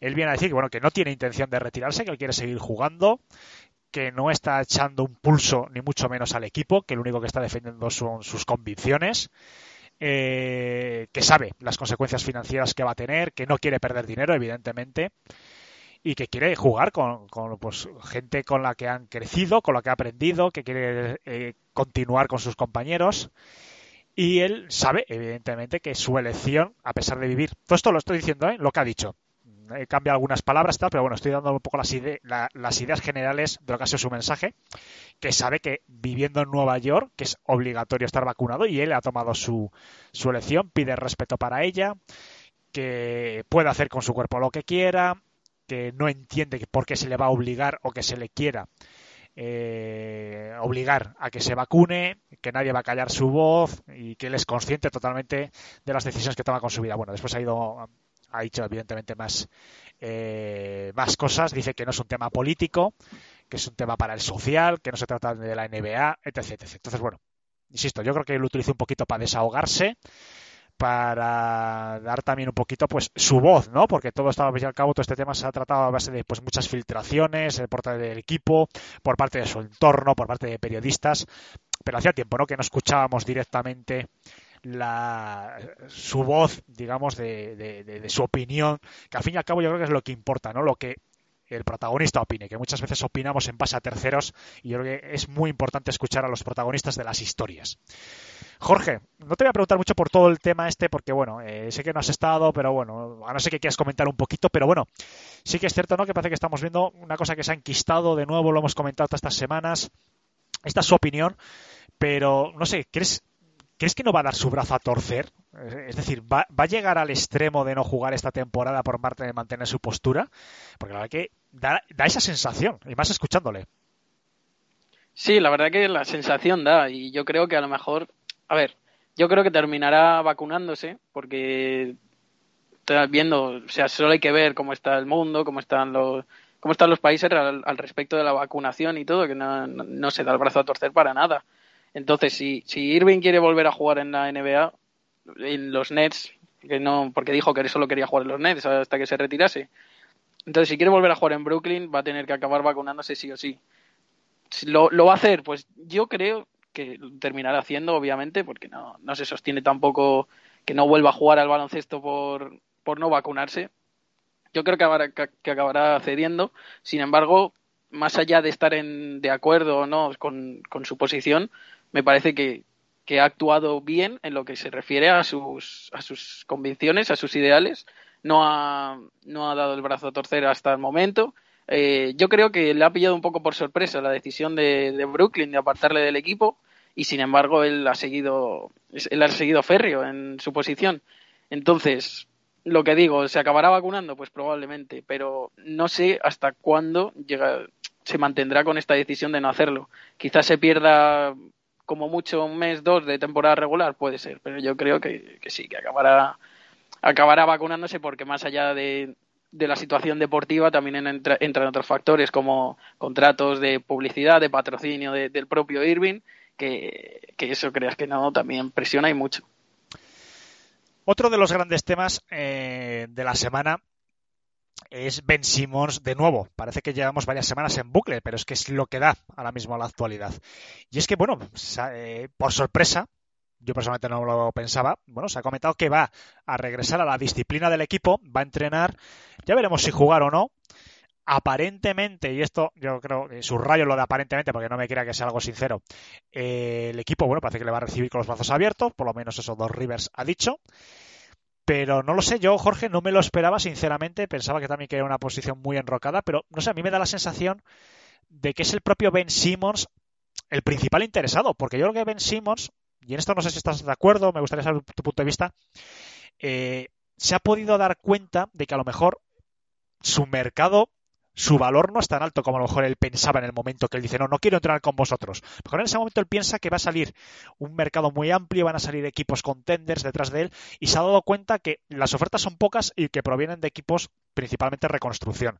Entonces, claro, a lo mejor él quiere volver un poquito a la disciplina para, no sé, para ver si juega algo, para ver si se revaloriza, para ver si hace un buen papel, porque no creo que él, sinceramente, después de haber tomado esa postura de, no querer ni siquiera ir a los entrenamientos, le han multado directamente por no ir al Media Day, eh, le han retenido el pago que le correspondía de 8 millones de su sueldo, es decir, después de todo eso no creo que se haga borrón y cuenta nueva por parte de la por ninguna de las dos partes.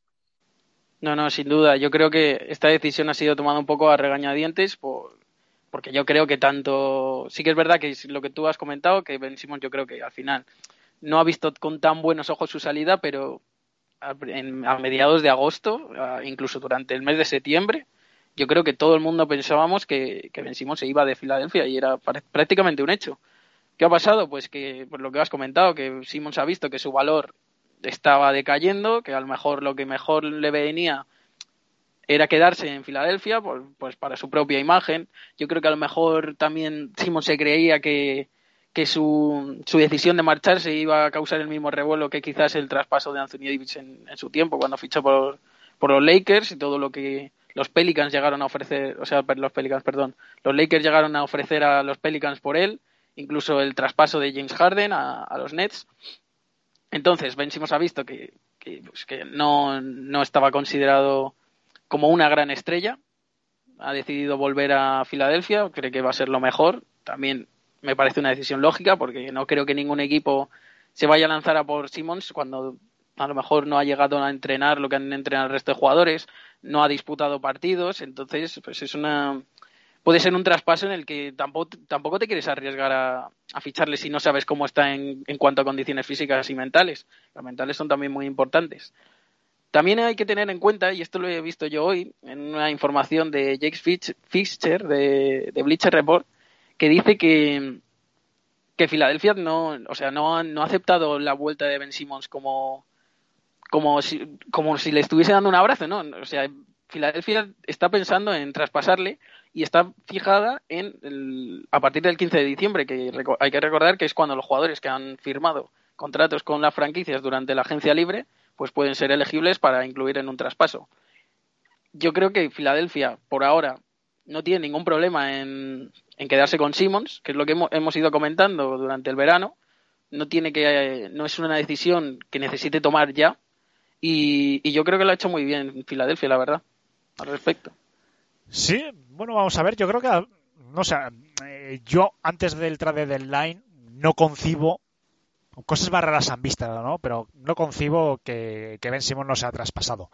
Pero sí no, que es cierto que hay que ajustar. Yo creo que hay, yo creo, Jorge, que, que, hay que ajustar un poco el precio. Lo que no puede ser es que te llamen eh, cualquier equipo, yo que sé, pues Orlando, los Pistons, que parece que es un equipo interesado, Sacramento, Minnesota, y, y no solo pidas al mejor jugador de cada franquicia que te esté llamando o al segundo mejor y además es que pidas tres o cuatro primeras rondas. A mí me da la sensación de que Morey no ha tenido tan poco interés, si no, no, no entiendo por qué ha tenido ese precio tan desorbitado a todas luces. Claro, si es que es porque no han tenido prisa en vender a Ben Simmons. Eh, mira, antes he puesto el ejemplo de James Harden. Pues Harden había hecho prácticamente un ultimátum a, los Rockets, se quería ir y al final los Rockets lo acabaron traspasando en un traspaso. No sé cuántos equipos entraron, pero si acabas viendo el resultado final, eh, Houston no se llevaba tanto como para para intercambiar por una superestrella de la NBA, un top 4, top 5 de la liga como es James Harden. Entonces, Filadelfia pues no ha perdido los nervios, no ha aceptado cualquier oferta que le llegaba de equipos, como tú bien has dicho, que eran todos, la mayoría de reconstrucción, que a lo mejor te vienen uno, unos Celtics y te ofrecen a uno de los dos Jalen, o, sea, o Jalen Brown o Jason Tatum y, y, puedes empezar a negociar a partir de eso. Pero no, ni mucho menos. Han llegado pues, Sacramento Kings, Indiana Pacers, Pistons, como has dicho, equipos que en reconstrucción que necesitan esa estrella, pero que tampoco pueden ofrecer a Filadelfia ese salto de calidad por, para competir con, con Brooklyn y con los Lakers, que es otro factor a tener en cuenta, porque es que son los dos equipos se han reforzado muchísimo Ahora mismo están uno o dos escalones por encima de los Sixers y eso Filadelfia lo ha tenido en cuenta. Entonces no quiere perder todo el proyecto, toda la reconstrucción que ha tenido a lo largo de los años, estos años de tanking, pues por un, por un mal final de temporada, contra una eliminación contra unos Knicks que han sido la gran sorpresa, o sea, unos Knicks, perdón, contra los Atlanta Hawks, que han sido una de las grandes sorpresas, y, y eso es lo que hemos dicho es que no hay, no hay que arriesgarse y han hecho bien, pero sí que es verdad que Ben Simón no acaba la temporada en Filadelfia ni de broma. Sí, hay unos cuantos equipos, la verdad que interesados, eso sin duda, ¿no? Eh, vamos, eh, quizá reciclándolo de su posición, ¿no? Eh, no sé yo hasta qué punto a lo mejor habría que hacer un poquito lo que se ha hecho en los backs con, eh, con Antetokounmpo, ¿no? Pero bueno, Ben quizás de cuatro, yo creo que tendría también un buen papel. Pero, por ejemplo, no lo, comentábamos esta mañana y un poco no cuando saltó la información también de que los Pistons parece que seguían ahí Eh, bueno, pues detrás de Ben Simmons, no sé, también estas cosas hay que cogerlas un poquito con pinzas pero parece que, había, que se había puesto por parte de los Pistons a, a Jeremy Grant en la mesa. Claro, Ben Simmons en Detroit como jugador, como base, vamos a decirlo así, pues tampoco tendría mucho eh, sentido, ¿no? Está Killian Hayes, está Saben Lee, eh, eh, evidentemente eh, Kate Cunningham, bueno, puede ejercer de uno, pero es más, y sobre todo con Killian Hayes va a ser más de dos, pero es decir, estaría un poquito esa zona ya ocupada, pero quizás de cuatro sería bastante aprovechable, pero claro, hay que ver, evidentemente, si él quiere reciclarse de cuatro, porque a mí me da la sensación de que por sus características podría ser un juego bastante versátil, pero al, tener, al no tener tiro exterior, yo creo que le, podría pasar de cierta manera como, ante Tocumbo. Veremos, en las próximas semanas supongo que habrá más noticias. La verdad que no hay un solo programa en que últimamente no, no tengamos que hablar ni de Ben Simmons ni de Irving. La verdad que están siendo uno de los mejores veranos en este sentido, porque ellos solo nos están, nos están llevando los, los uh, programas. Bueno, como celtiniano, Jorge, eh, Jason Tatum ha dicho que quiere ser uno de los mejores cinco jugadores de, del mundo. Tiene. Eh, él ha comentado, de palabras textuales, no sé si se las has leído para una revista, para un defeat, dice que él se considera pues que está entre los 10 o 15 mejores eh, del mundo, que, que, básicamente por extensión es decir, de la NBA, y que quiere ser uno de los 5 mejores. Yo no sé si tú le incluyes dentro de esos 10, 15 mejores de la NBA o le incluyes dentro de esos 5, ¿qué crees que le falta? Y él también habla mucho de que, bueno, que la temporada anterior para ha sido una gran decepción, que se acuerda mucho, ¿no? De cuando era rookie, de, ese, ese, bautismo que tuvo en el 18 ante los Cavaliers de, de LeBron, ¿no? Que le colocó en un estatus ya casi de estrella a pesar de ser rookie. No sé, la verdad que se ha, desahogado, se ha desahogado bastante, ha sido muy interesante. También habla de Udoka, del nuevo entrenador, pero me gustaría saber qué opinas sobre su sé que como fan a veces no somos muy, muy imparciales, ¿no? Pero bueno, me gustaría que hicieses un ejercicio de decir, bueno, aunque no fuese de Celtic, ¿en qué sitio le colocas a Tatum actualmente y crees que puede llegar a ser uno de los cinco mejores de la liga? No, sí, o sea, más allá de ser aficionado a los Celtics o no, para mí Tatum es claramente top 15 de la liga y bueno, top 5 no, obviamente, pero, pero sí, claro, puede llegar a serlo. Es un jugador muy joven que ya esta última temporada se ha consagrado como, como estrella de la NBA, como líder de, de unos Celtics que que le ha venido muy bien este proceso de reconstrucción pequeño que han tenido eh, durante el verano, porque ya con la salida de Kemba Walker, pues ya se ha convertido en el, en el líder absoluto de un equipo que ha recuperado al Horford, que tiene a, a un Jalen Brown de escudero, que, que, es un jugador muy bueno, que también puede llegar incluso a ser top 10 de la liga en el futuro, que está rondando a lo mejor el top 20, top 25, bueno, top 25 seguro, a lo mejor está rondando el top 20. Entonces, Jason Tatum me parece que ya es una superestrella de la NBA, puede llegar a ser top 5 fácilmente en el futuro. Y, ¿Y qué le podría faltar para llegar a ese top 5? Pues quizás un poquito más de, de determinación de, de, ir con ganas al aro, de penetrar.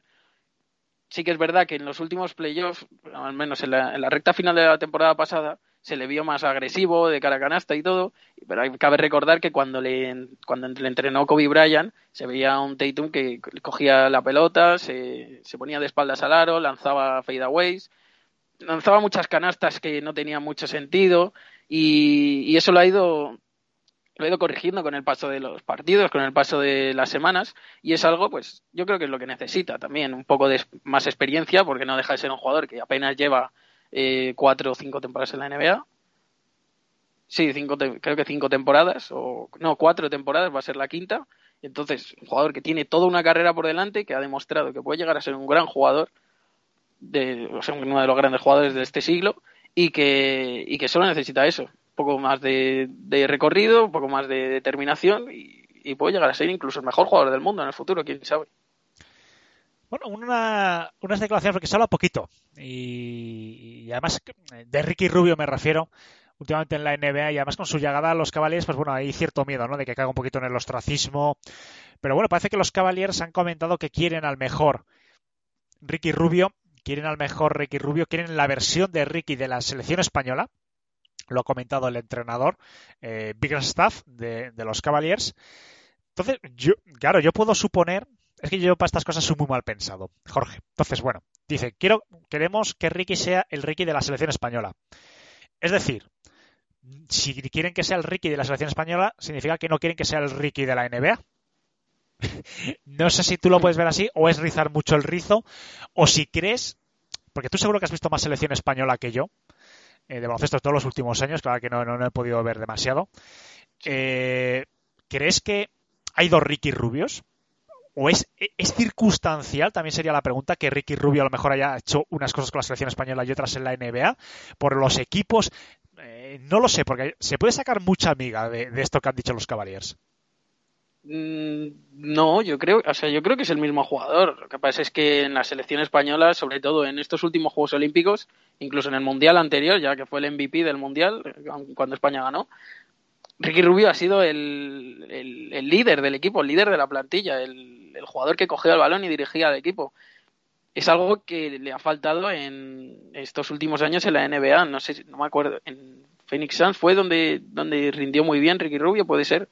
No sé si fue en Phoenix Suns o en Utah Jazz, ahora mismo no lo recuerdo bien, pero me acuerdo que se le dio un liderazgo con el que respondió pues pues como es él, como su juego, como un, gran jugador, uno de los grandes bases de, todo el mundo y que no, no necesita más. O sea, si el entrenador de verdad quiere a ver al Ricky Rubio de la selección española, pues tendrá que tendrá que darle los galones del Ricky Rubio de la selección española. No puedes usarle a lo mejor de sexto hombre que jueguen que jueguen Garland y, Sexton y usar a Ricky Rubio de sexto hombre. Pues obviamente no puedes tener al Ricky Rubio de la selección española tienes que usarle de base titular, de jefe de operaciones, ponerle un, buen escolta, como puede ser el propio Garland o, Sexton, y, a partir de ello, pues ya llegarán o no, a lo mejor los resultados no llegan, tiene una mala temporada Ricky Rubio, pero lo importante es darle minutos, darle esa confianza que es la que tiene en la selección española y que es la que ha hecho convertirse en un, en un base pues,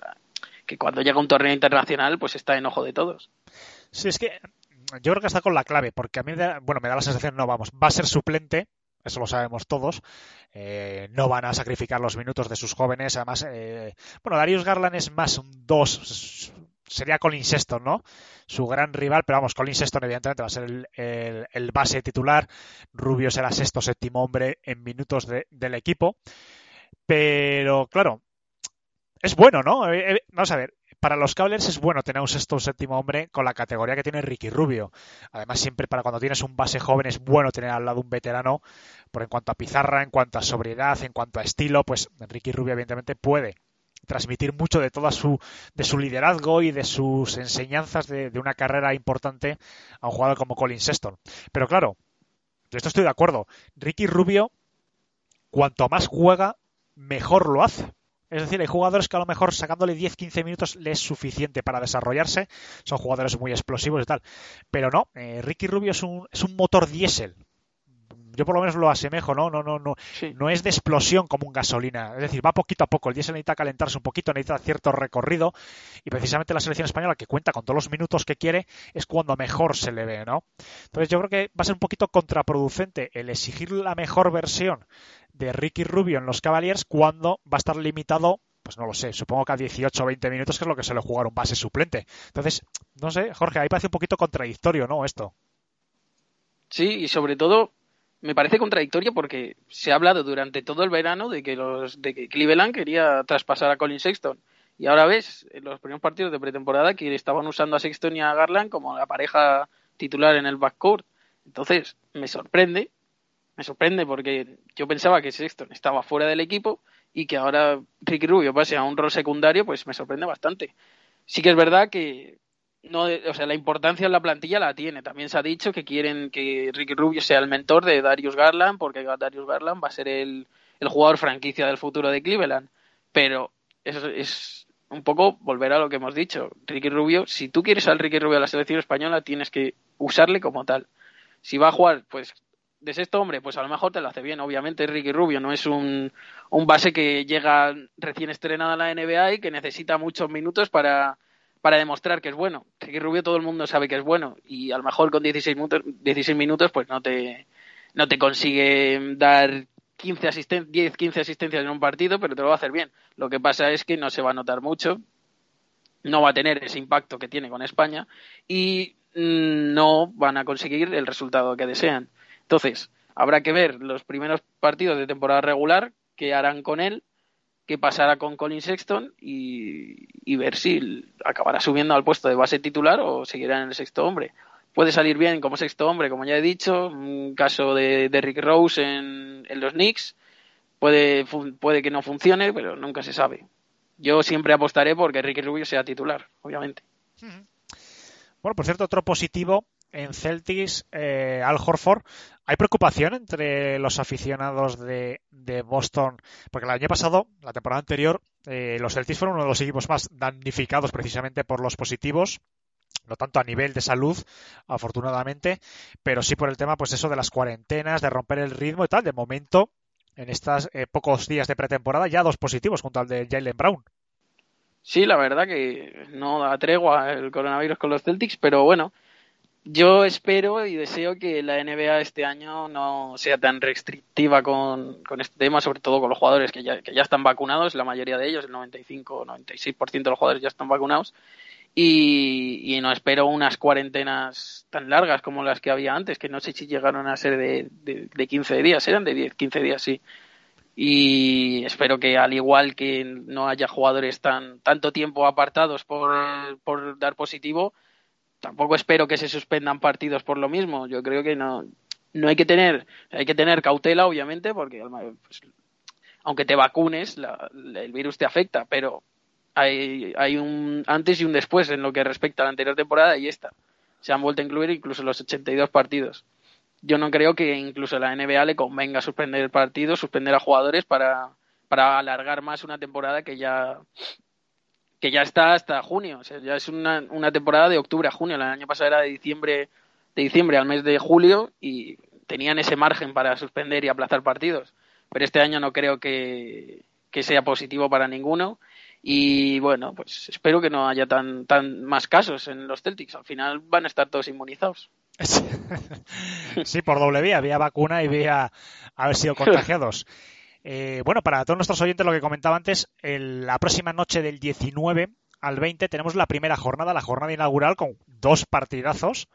Eh, apuntároslo todo el mundo porque la verdad que yo creo que merece la pena. Se empieza con fuerza porque además nosotros grabaremos, supongo que ese mismo miércoles o el jueves, un poquito en función de la disponibilidad. Posiblemente a lo mejor el jueves para tener ya eh, cierto volumen de partidos que comentar. Pero bueno, la jornada inaugural en horario español, eh, la noche del martes al jueves, tenemos ya los Milwaukee Bucks con eh, Brooklyn Nets a la una y media de la madrugada y a las cuatro juega los Lakers contra Golden State Warriors. Y en el partido siguiente, eh, digo, perdón, el partido siguiente, en la jornada siguiente, la noche del 20 al 21, juegan ya prácticamente casi todos los equipos. Se quedan tres que tienen el estreno en la tercera jornada. Pero vamos, juegan pues, todos los grandes equipos también juegan ya el día 2. Tenemos eh, los Knicks contra los Boston, que tiene pinta de que va a ser uno de los enfrentamientos más bonitos en el este esta temporada. Eh, bueno, Piston contra los Bulls, tenemos los Pelicans contra los eh, Sixers, tenemos eh, Suns contra Nuggets, también un, dos rivales directos en el oeste.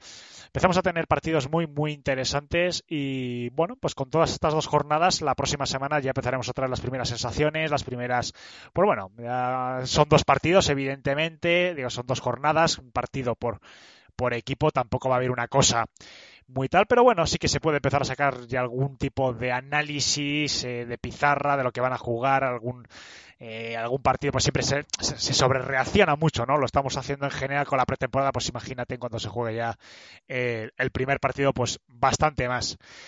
Bueno, pues la verdad que tampoco ha dado para mucho más eh, estos días.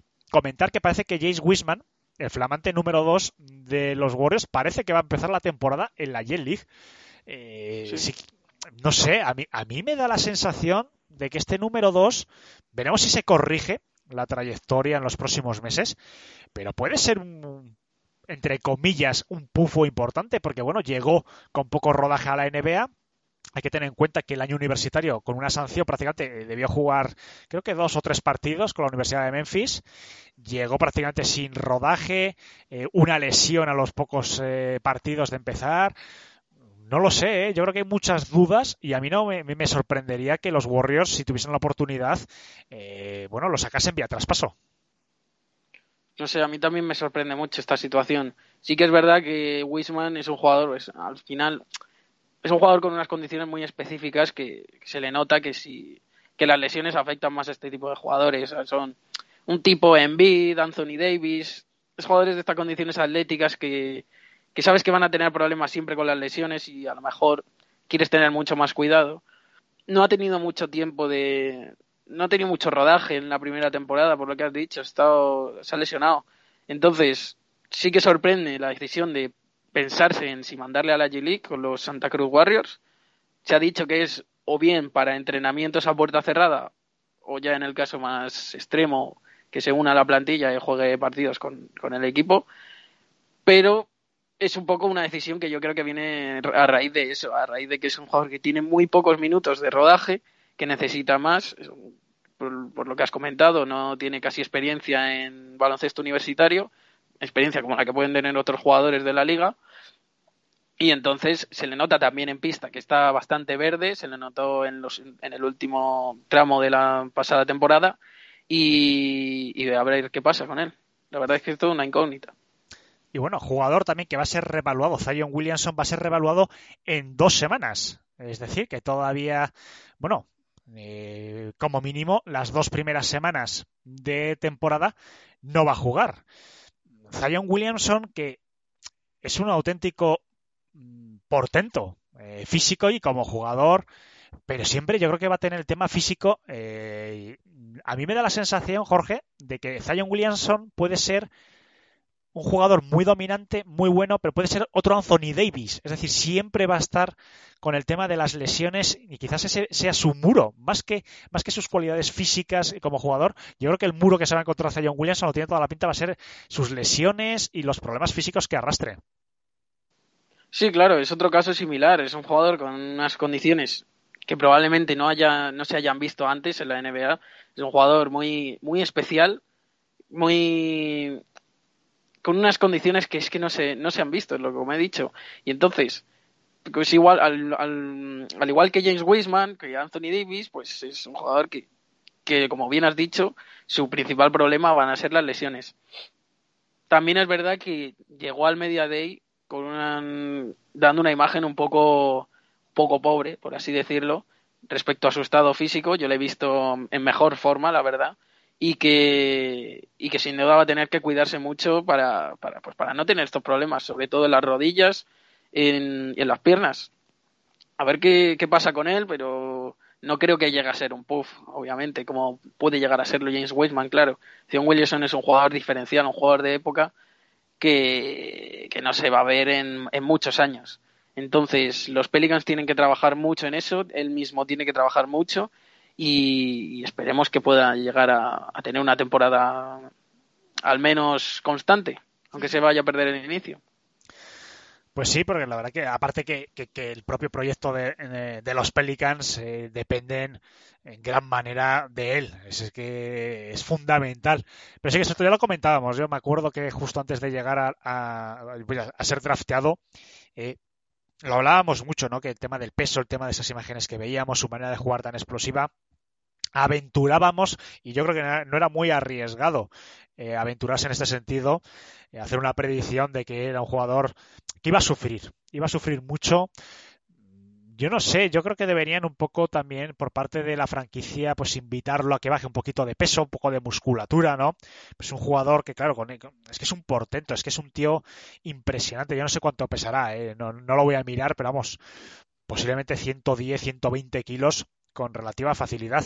Y no es un jugador tan alto, no, no es un 220, por así decirlo. Entonces, cada vez que salta, cada vez que, que, que, que, hace esos machaques, cada vez que se mueve, esas piernas, esas rodillas, esos tobillos están sufriendo en exceso. Veremos, pero de momento, por desgracia, no nos estamos equivocando y el, y el jugador está sufriendo bastante, bastante sus piernas, lo que son las lesiones, a pesar del poco tiempo que llevan. Y bueno, una sí, cosa, sí, sí, por supuesto, también quería añadir que no nos olvidemos de que entra en año de, renovación. O sea, eh, la Agencia Libre 2022 tiene que firmar la, su, con, su nuevo contrato, por así decirlo. Termina el contrato rookie y se espera que al menos, bueno, lo lógico sería que firme la extensión máxima con, con los Pelicans. Depende muy mucho de lo que de lo que ocurra con las lesiones, yo creo. Sí, o sea, es... hay que estar también atento a eso. Estaba mirando, sí, efectivamente, este, en el 21-22 es su último año garantizado. La próxima temporada hay una opción de equipo y la 23-24 tiene oferta cualificada.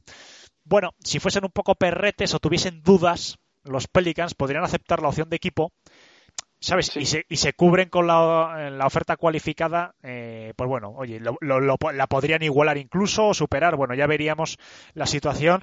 Claro, pero te funciona un poco del rendimiento, porque lo normal es que si Zion Williamson te hace yo qué sé, más de 60 partidos, a un gran rendimiento. Hay una mejoría en todos sus apartados, que es un jugador más que tiene todavía mucho margen de mejora. Lo normal, como bien dices, es un jugador que ya puede aspirar a partir de la próxima temporada a una ampliación de su contrato rookie. Sí. Bueno, yo no sé si en esta podría aspirar ya ella. Pero, eh, claro, si hay dudas, si hay lesiones, si hay dudas con el tema físico, pueden hacerse un poco los tontos y decir, no, oye, esperamos que tenemos la opción de equipo, 13 millones, que es relativamente barata. Eh, y bueno, y, y, estamos a la expectativa. Vamos la próxima temporada, el equipo libera eh, 40 millones, eh, además gracias a los movimientos de este verano, ¿no? De Lonzo Ball y tal. Y bueno, puede ser eh, interesante. Pero desde luego los Pelicans, ya lo comentamos en el análisis, es un equipo que depende muchísimo de él a, a corto, a medio y largo plazo y habrá Sí, que estar muy atento. No sé, ¿alguna cosita, eh, Jorge, que se nos haya quedado en el tintero, que quieras comentar? De, además, como has estado ausente unas cuantas semanas, insisto, no sé si hay alguna cosita de este verano que quieras comentar o lo que sea. Pues bueno, la verdad que, o sea, no mucho. No, eh, la verdad es que, como tú has dicho, que todos los temas están siendo alrededor de Irving y Ben Simmons. Estas últimas semanas hay poco que comentar y de pretemporada pues ya lo hemos tocado lo más importante y, y a ver qué tal, a ver ya el próximo programa con el principio de temporada regular. Espero que no llegue cabreado porque ya hemos perdido contra los Knicks el primer partido.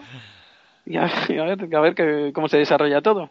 ¿Qué sensaciones tienes con, con el equipo y sobre todo con el entrenador, con Udoca? Porque para mí es un, para mí, ¿eh? es un desconocido. A lo mejor los aficionados a San Antonio eh, le conozcan un poco más, ¿no? Porque forma parte del staff técnico de Popovich. Pero no sé, ¿tienes buenas sensaciones con el equipo para esta temporada? Pues la verdad es que no tengo unas, o sea, tengo sensaciones buenas en lo que respecta a tener ganas de verlos. Sé que no van a ganar el anillo. Puede, puede darse el caso de que lo ganen por factores externos a ellos, como pueden ser lesiones de otros, de otras plantillas, porque siendo objetivos, los Celtics no están ni entre las 5, 6, 7, incluso 8 mejores plantillas de esta temporada de la NBA. Pero, pero me parece que han hecho un equipo atractivo de ver.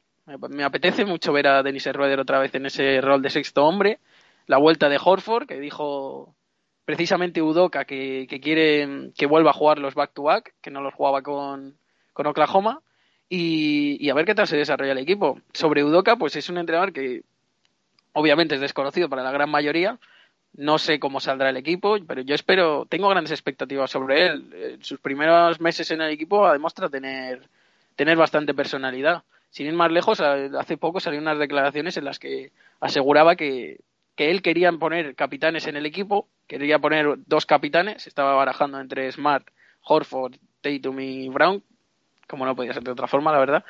Pero cabe recordar que con, Brad Stevens, el propio Stevens tenía una ideología, una mentalidad de trabajo en la que no, en la que negaba, o sea, no, no negaba, rechazaba el concepto de capitán de equipo que, y, y, él la ha recuperado, o sea, ha demostrado tener personalidad, pese a que Brad Stevens sigue en el equipo, es el presidente de operaciones, y, y, por ahora lo que ha hecho, lo que, lo que ha hablado sobre lo que quiere hacer en el equipo me parece interesante.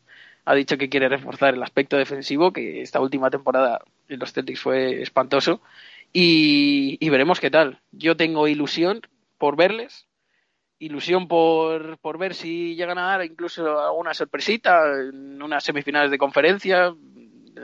Los Celtics siempre han sido equipo de, fastidiar en playoffs y, y, bueno, a ver qué tal. Yo creo que, o sea, yo si por expectativas le doy un, un 7 a estos Celtics y a ver cómo se desarrolla.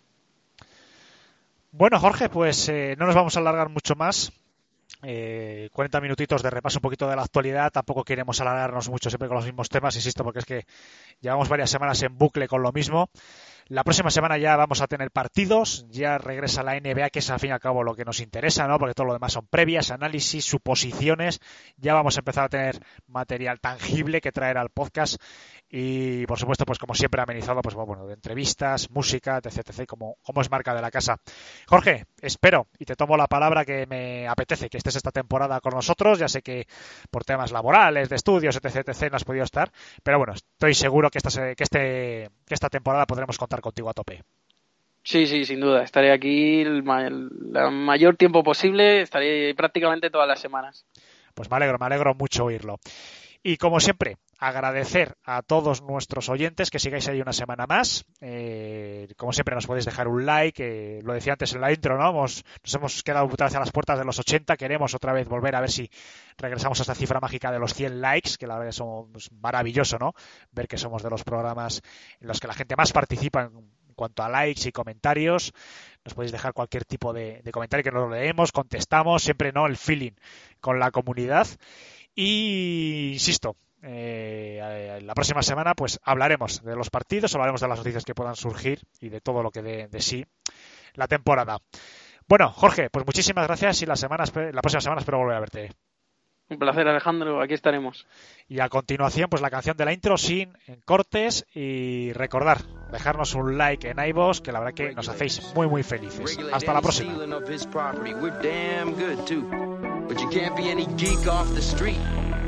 Gotta be handy with the steel if you know what I mean. Earn your keep.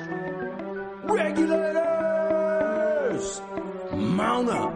It was a clear black night, a clear white moon. Warren G was on the streets trying to consume some skirts for the E so I could get some phones. Rolling in my ride, chilling all alone. Just hit the east side of the LBC on a mission trying to find Mr. Warren G. Seen a car full of girls, ain't no need to tweak. All of you search know what's up with 213. So I hooked select on 21 and Lewis. Some brothers shooting dice, so I said, let's do this. I jumped out the ride and said, what's up? Some brothers pulled some, so I said, I'm Since these girls peeping me, I'm gonna glide and swerve. These looking so hard, they straight hit the curve. Want to bigger, better things than some horny tricks. I see my homie and some suckers all in his mix. I'm getting jacked, I'm breaking myself. I can't believe they taking Warren's wealth. They took my rings, they took my Rolex. I looked at the brother, said, damn, what's next? They got my homie hemmed up and they all around. Can't none of them see him if they going straight pound for pound. They wanna come up real quick before they start to clown. I best pull out my and lay them busters down. They got guns to my head, I think I'm going down. I can't believe it's happening in my own town. If I had wings, I would fly. Let me contemplate. I glance in the cut and I see my homie Nate. 16 in the and one in the hole. Nate Dogg is about to make some bodies turn.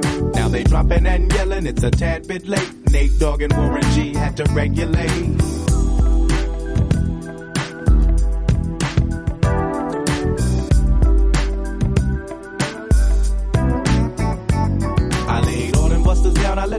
Explode. Now I'm switching my mind back into freak mode. You won't skirt, sit back and observe. I just left a gang of over there on the curb. Now they got the freaks and that's a known fact. Before I got jacked, I was on the same track. Back up, back up, cause it's on N-A-T-E and me, the woman to the G. Just like I thought, they were in the same spot, in need of some desperate help. But Nate Dogg and the G-Child were in need of something else. One of them dames was sexy as hell. I said, ooh, I like your size. She said my chords broke down and just sing real nice. with you let me ride? I got a car full of girls and it's going real swell. The next stop is the East Side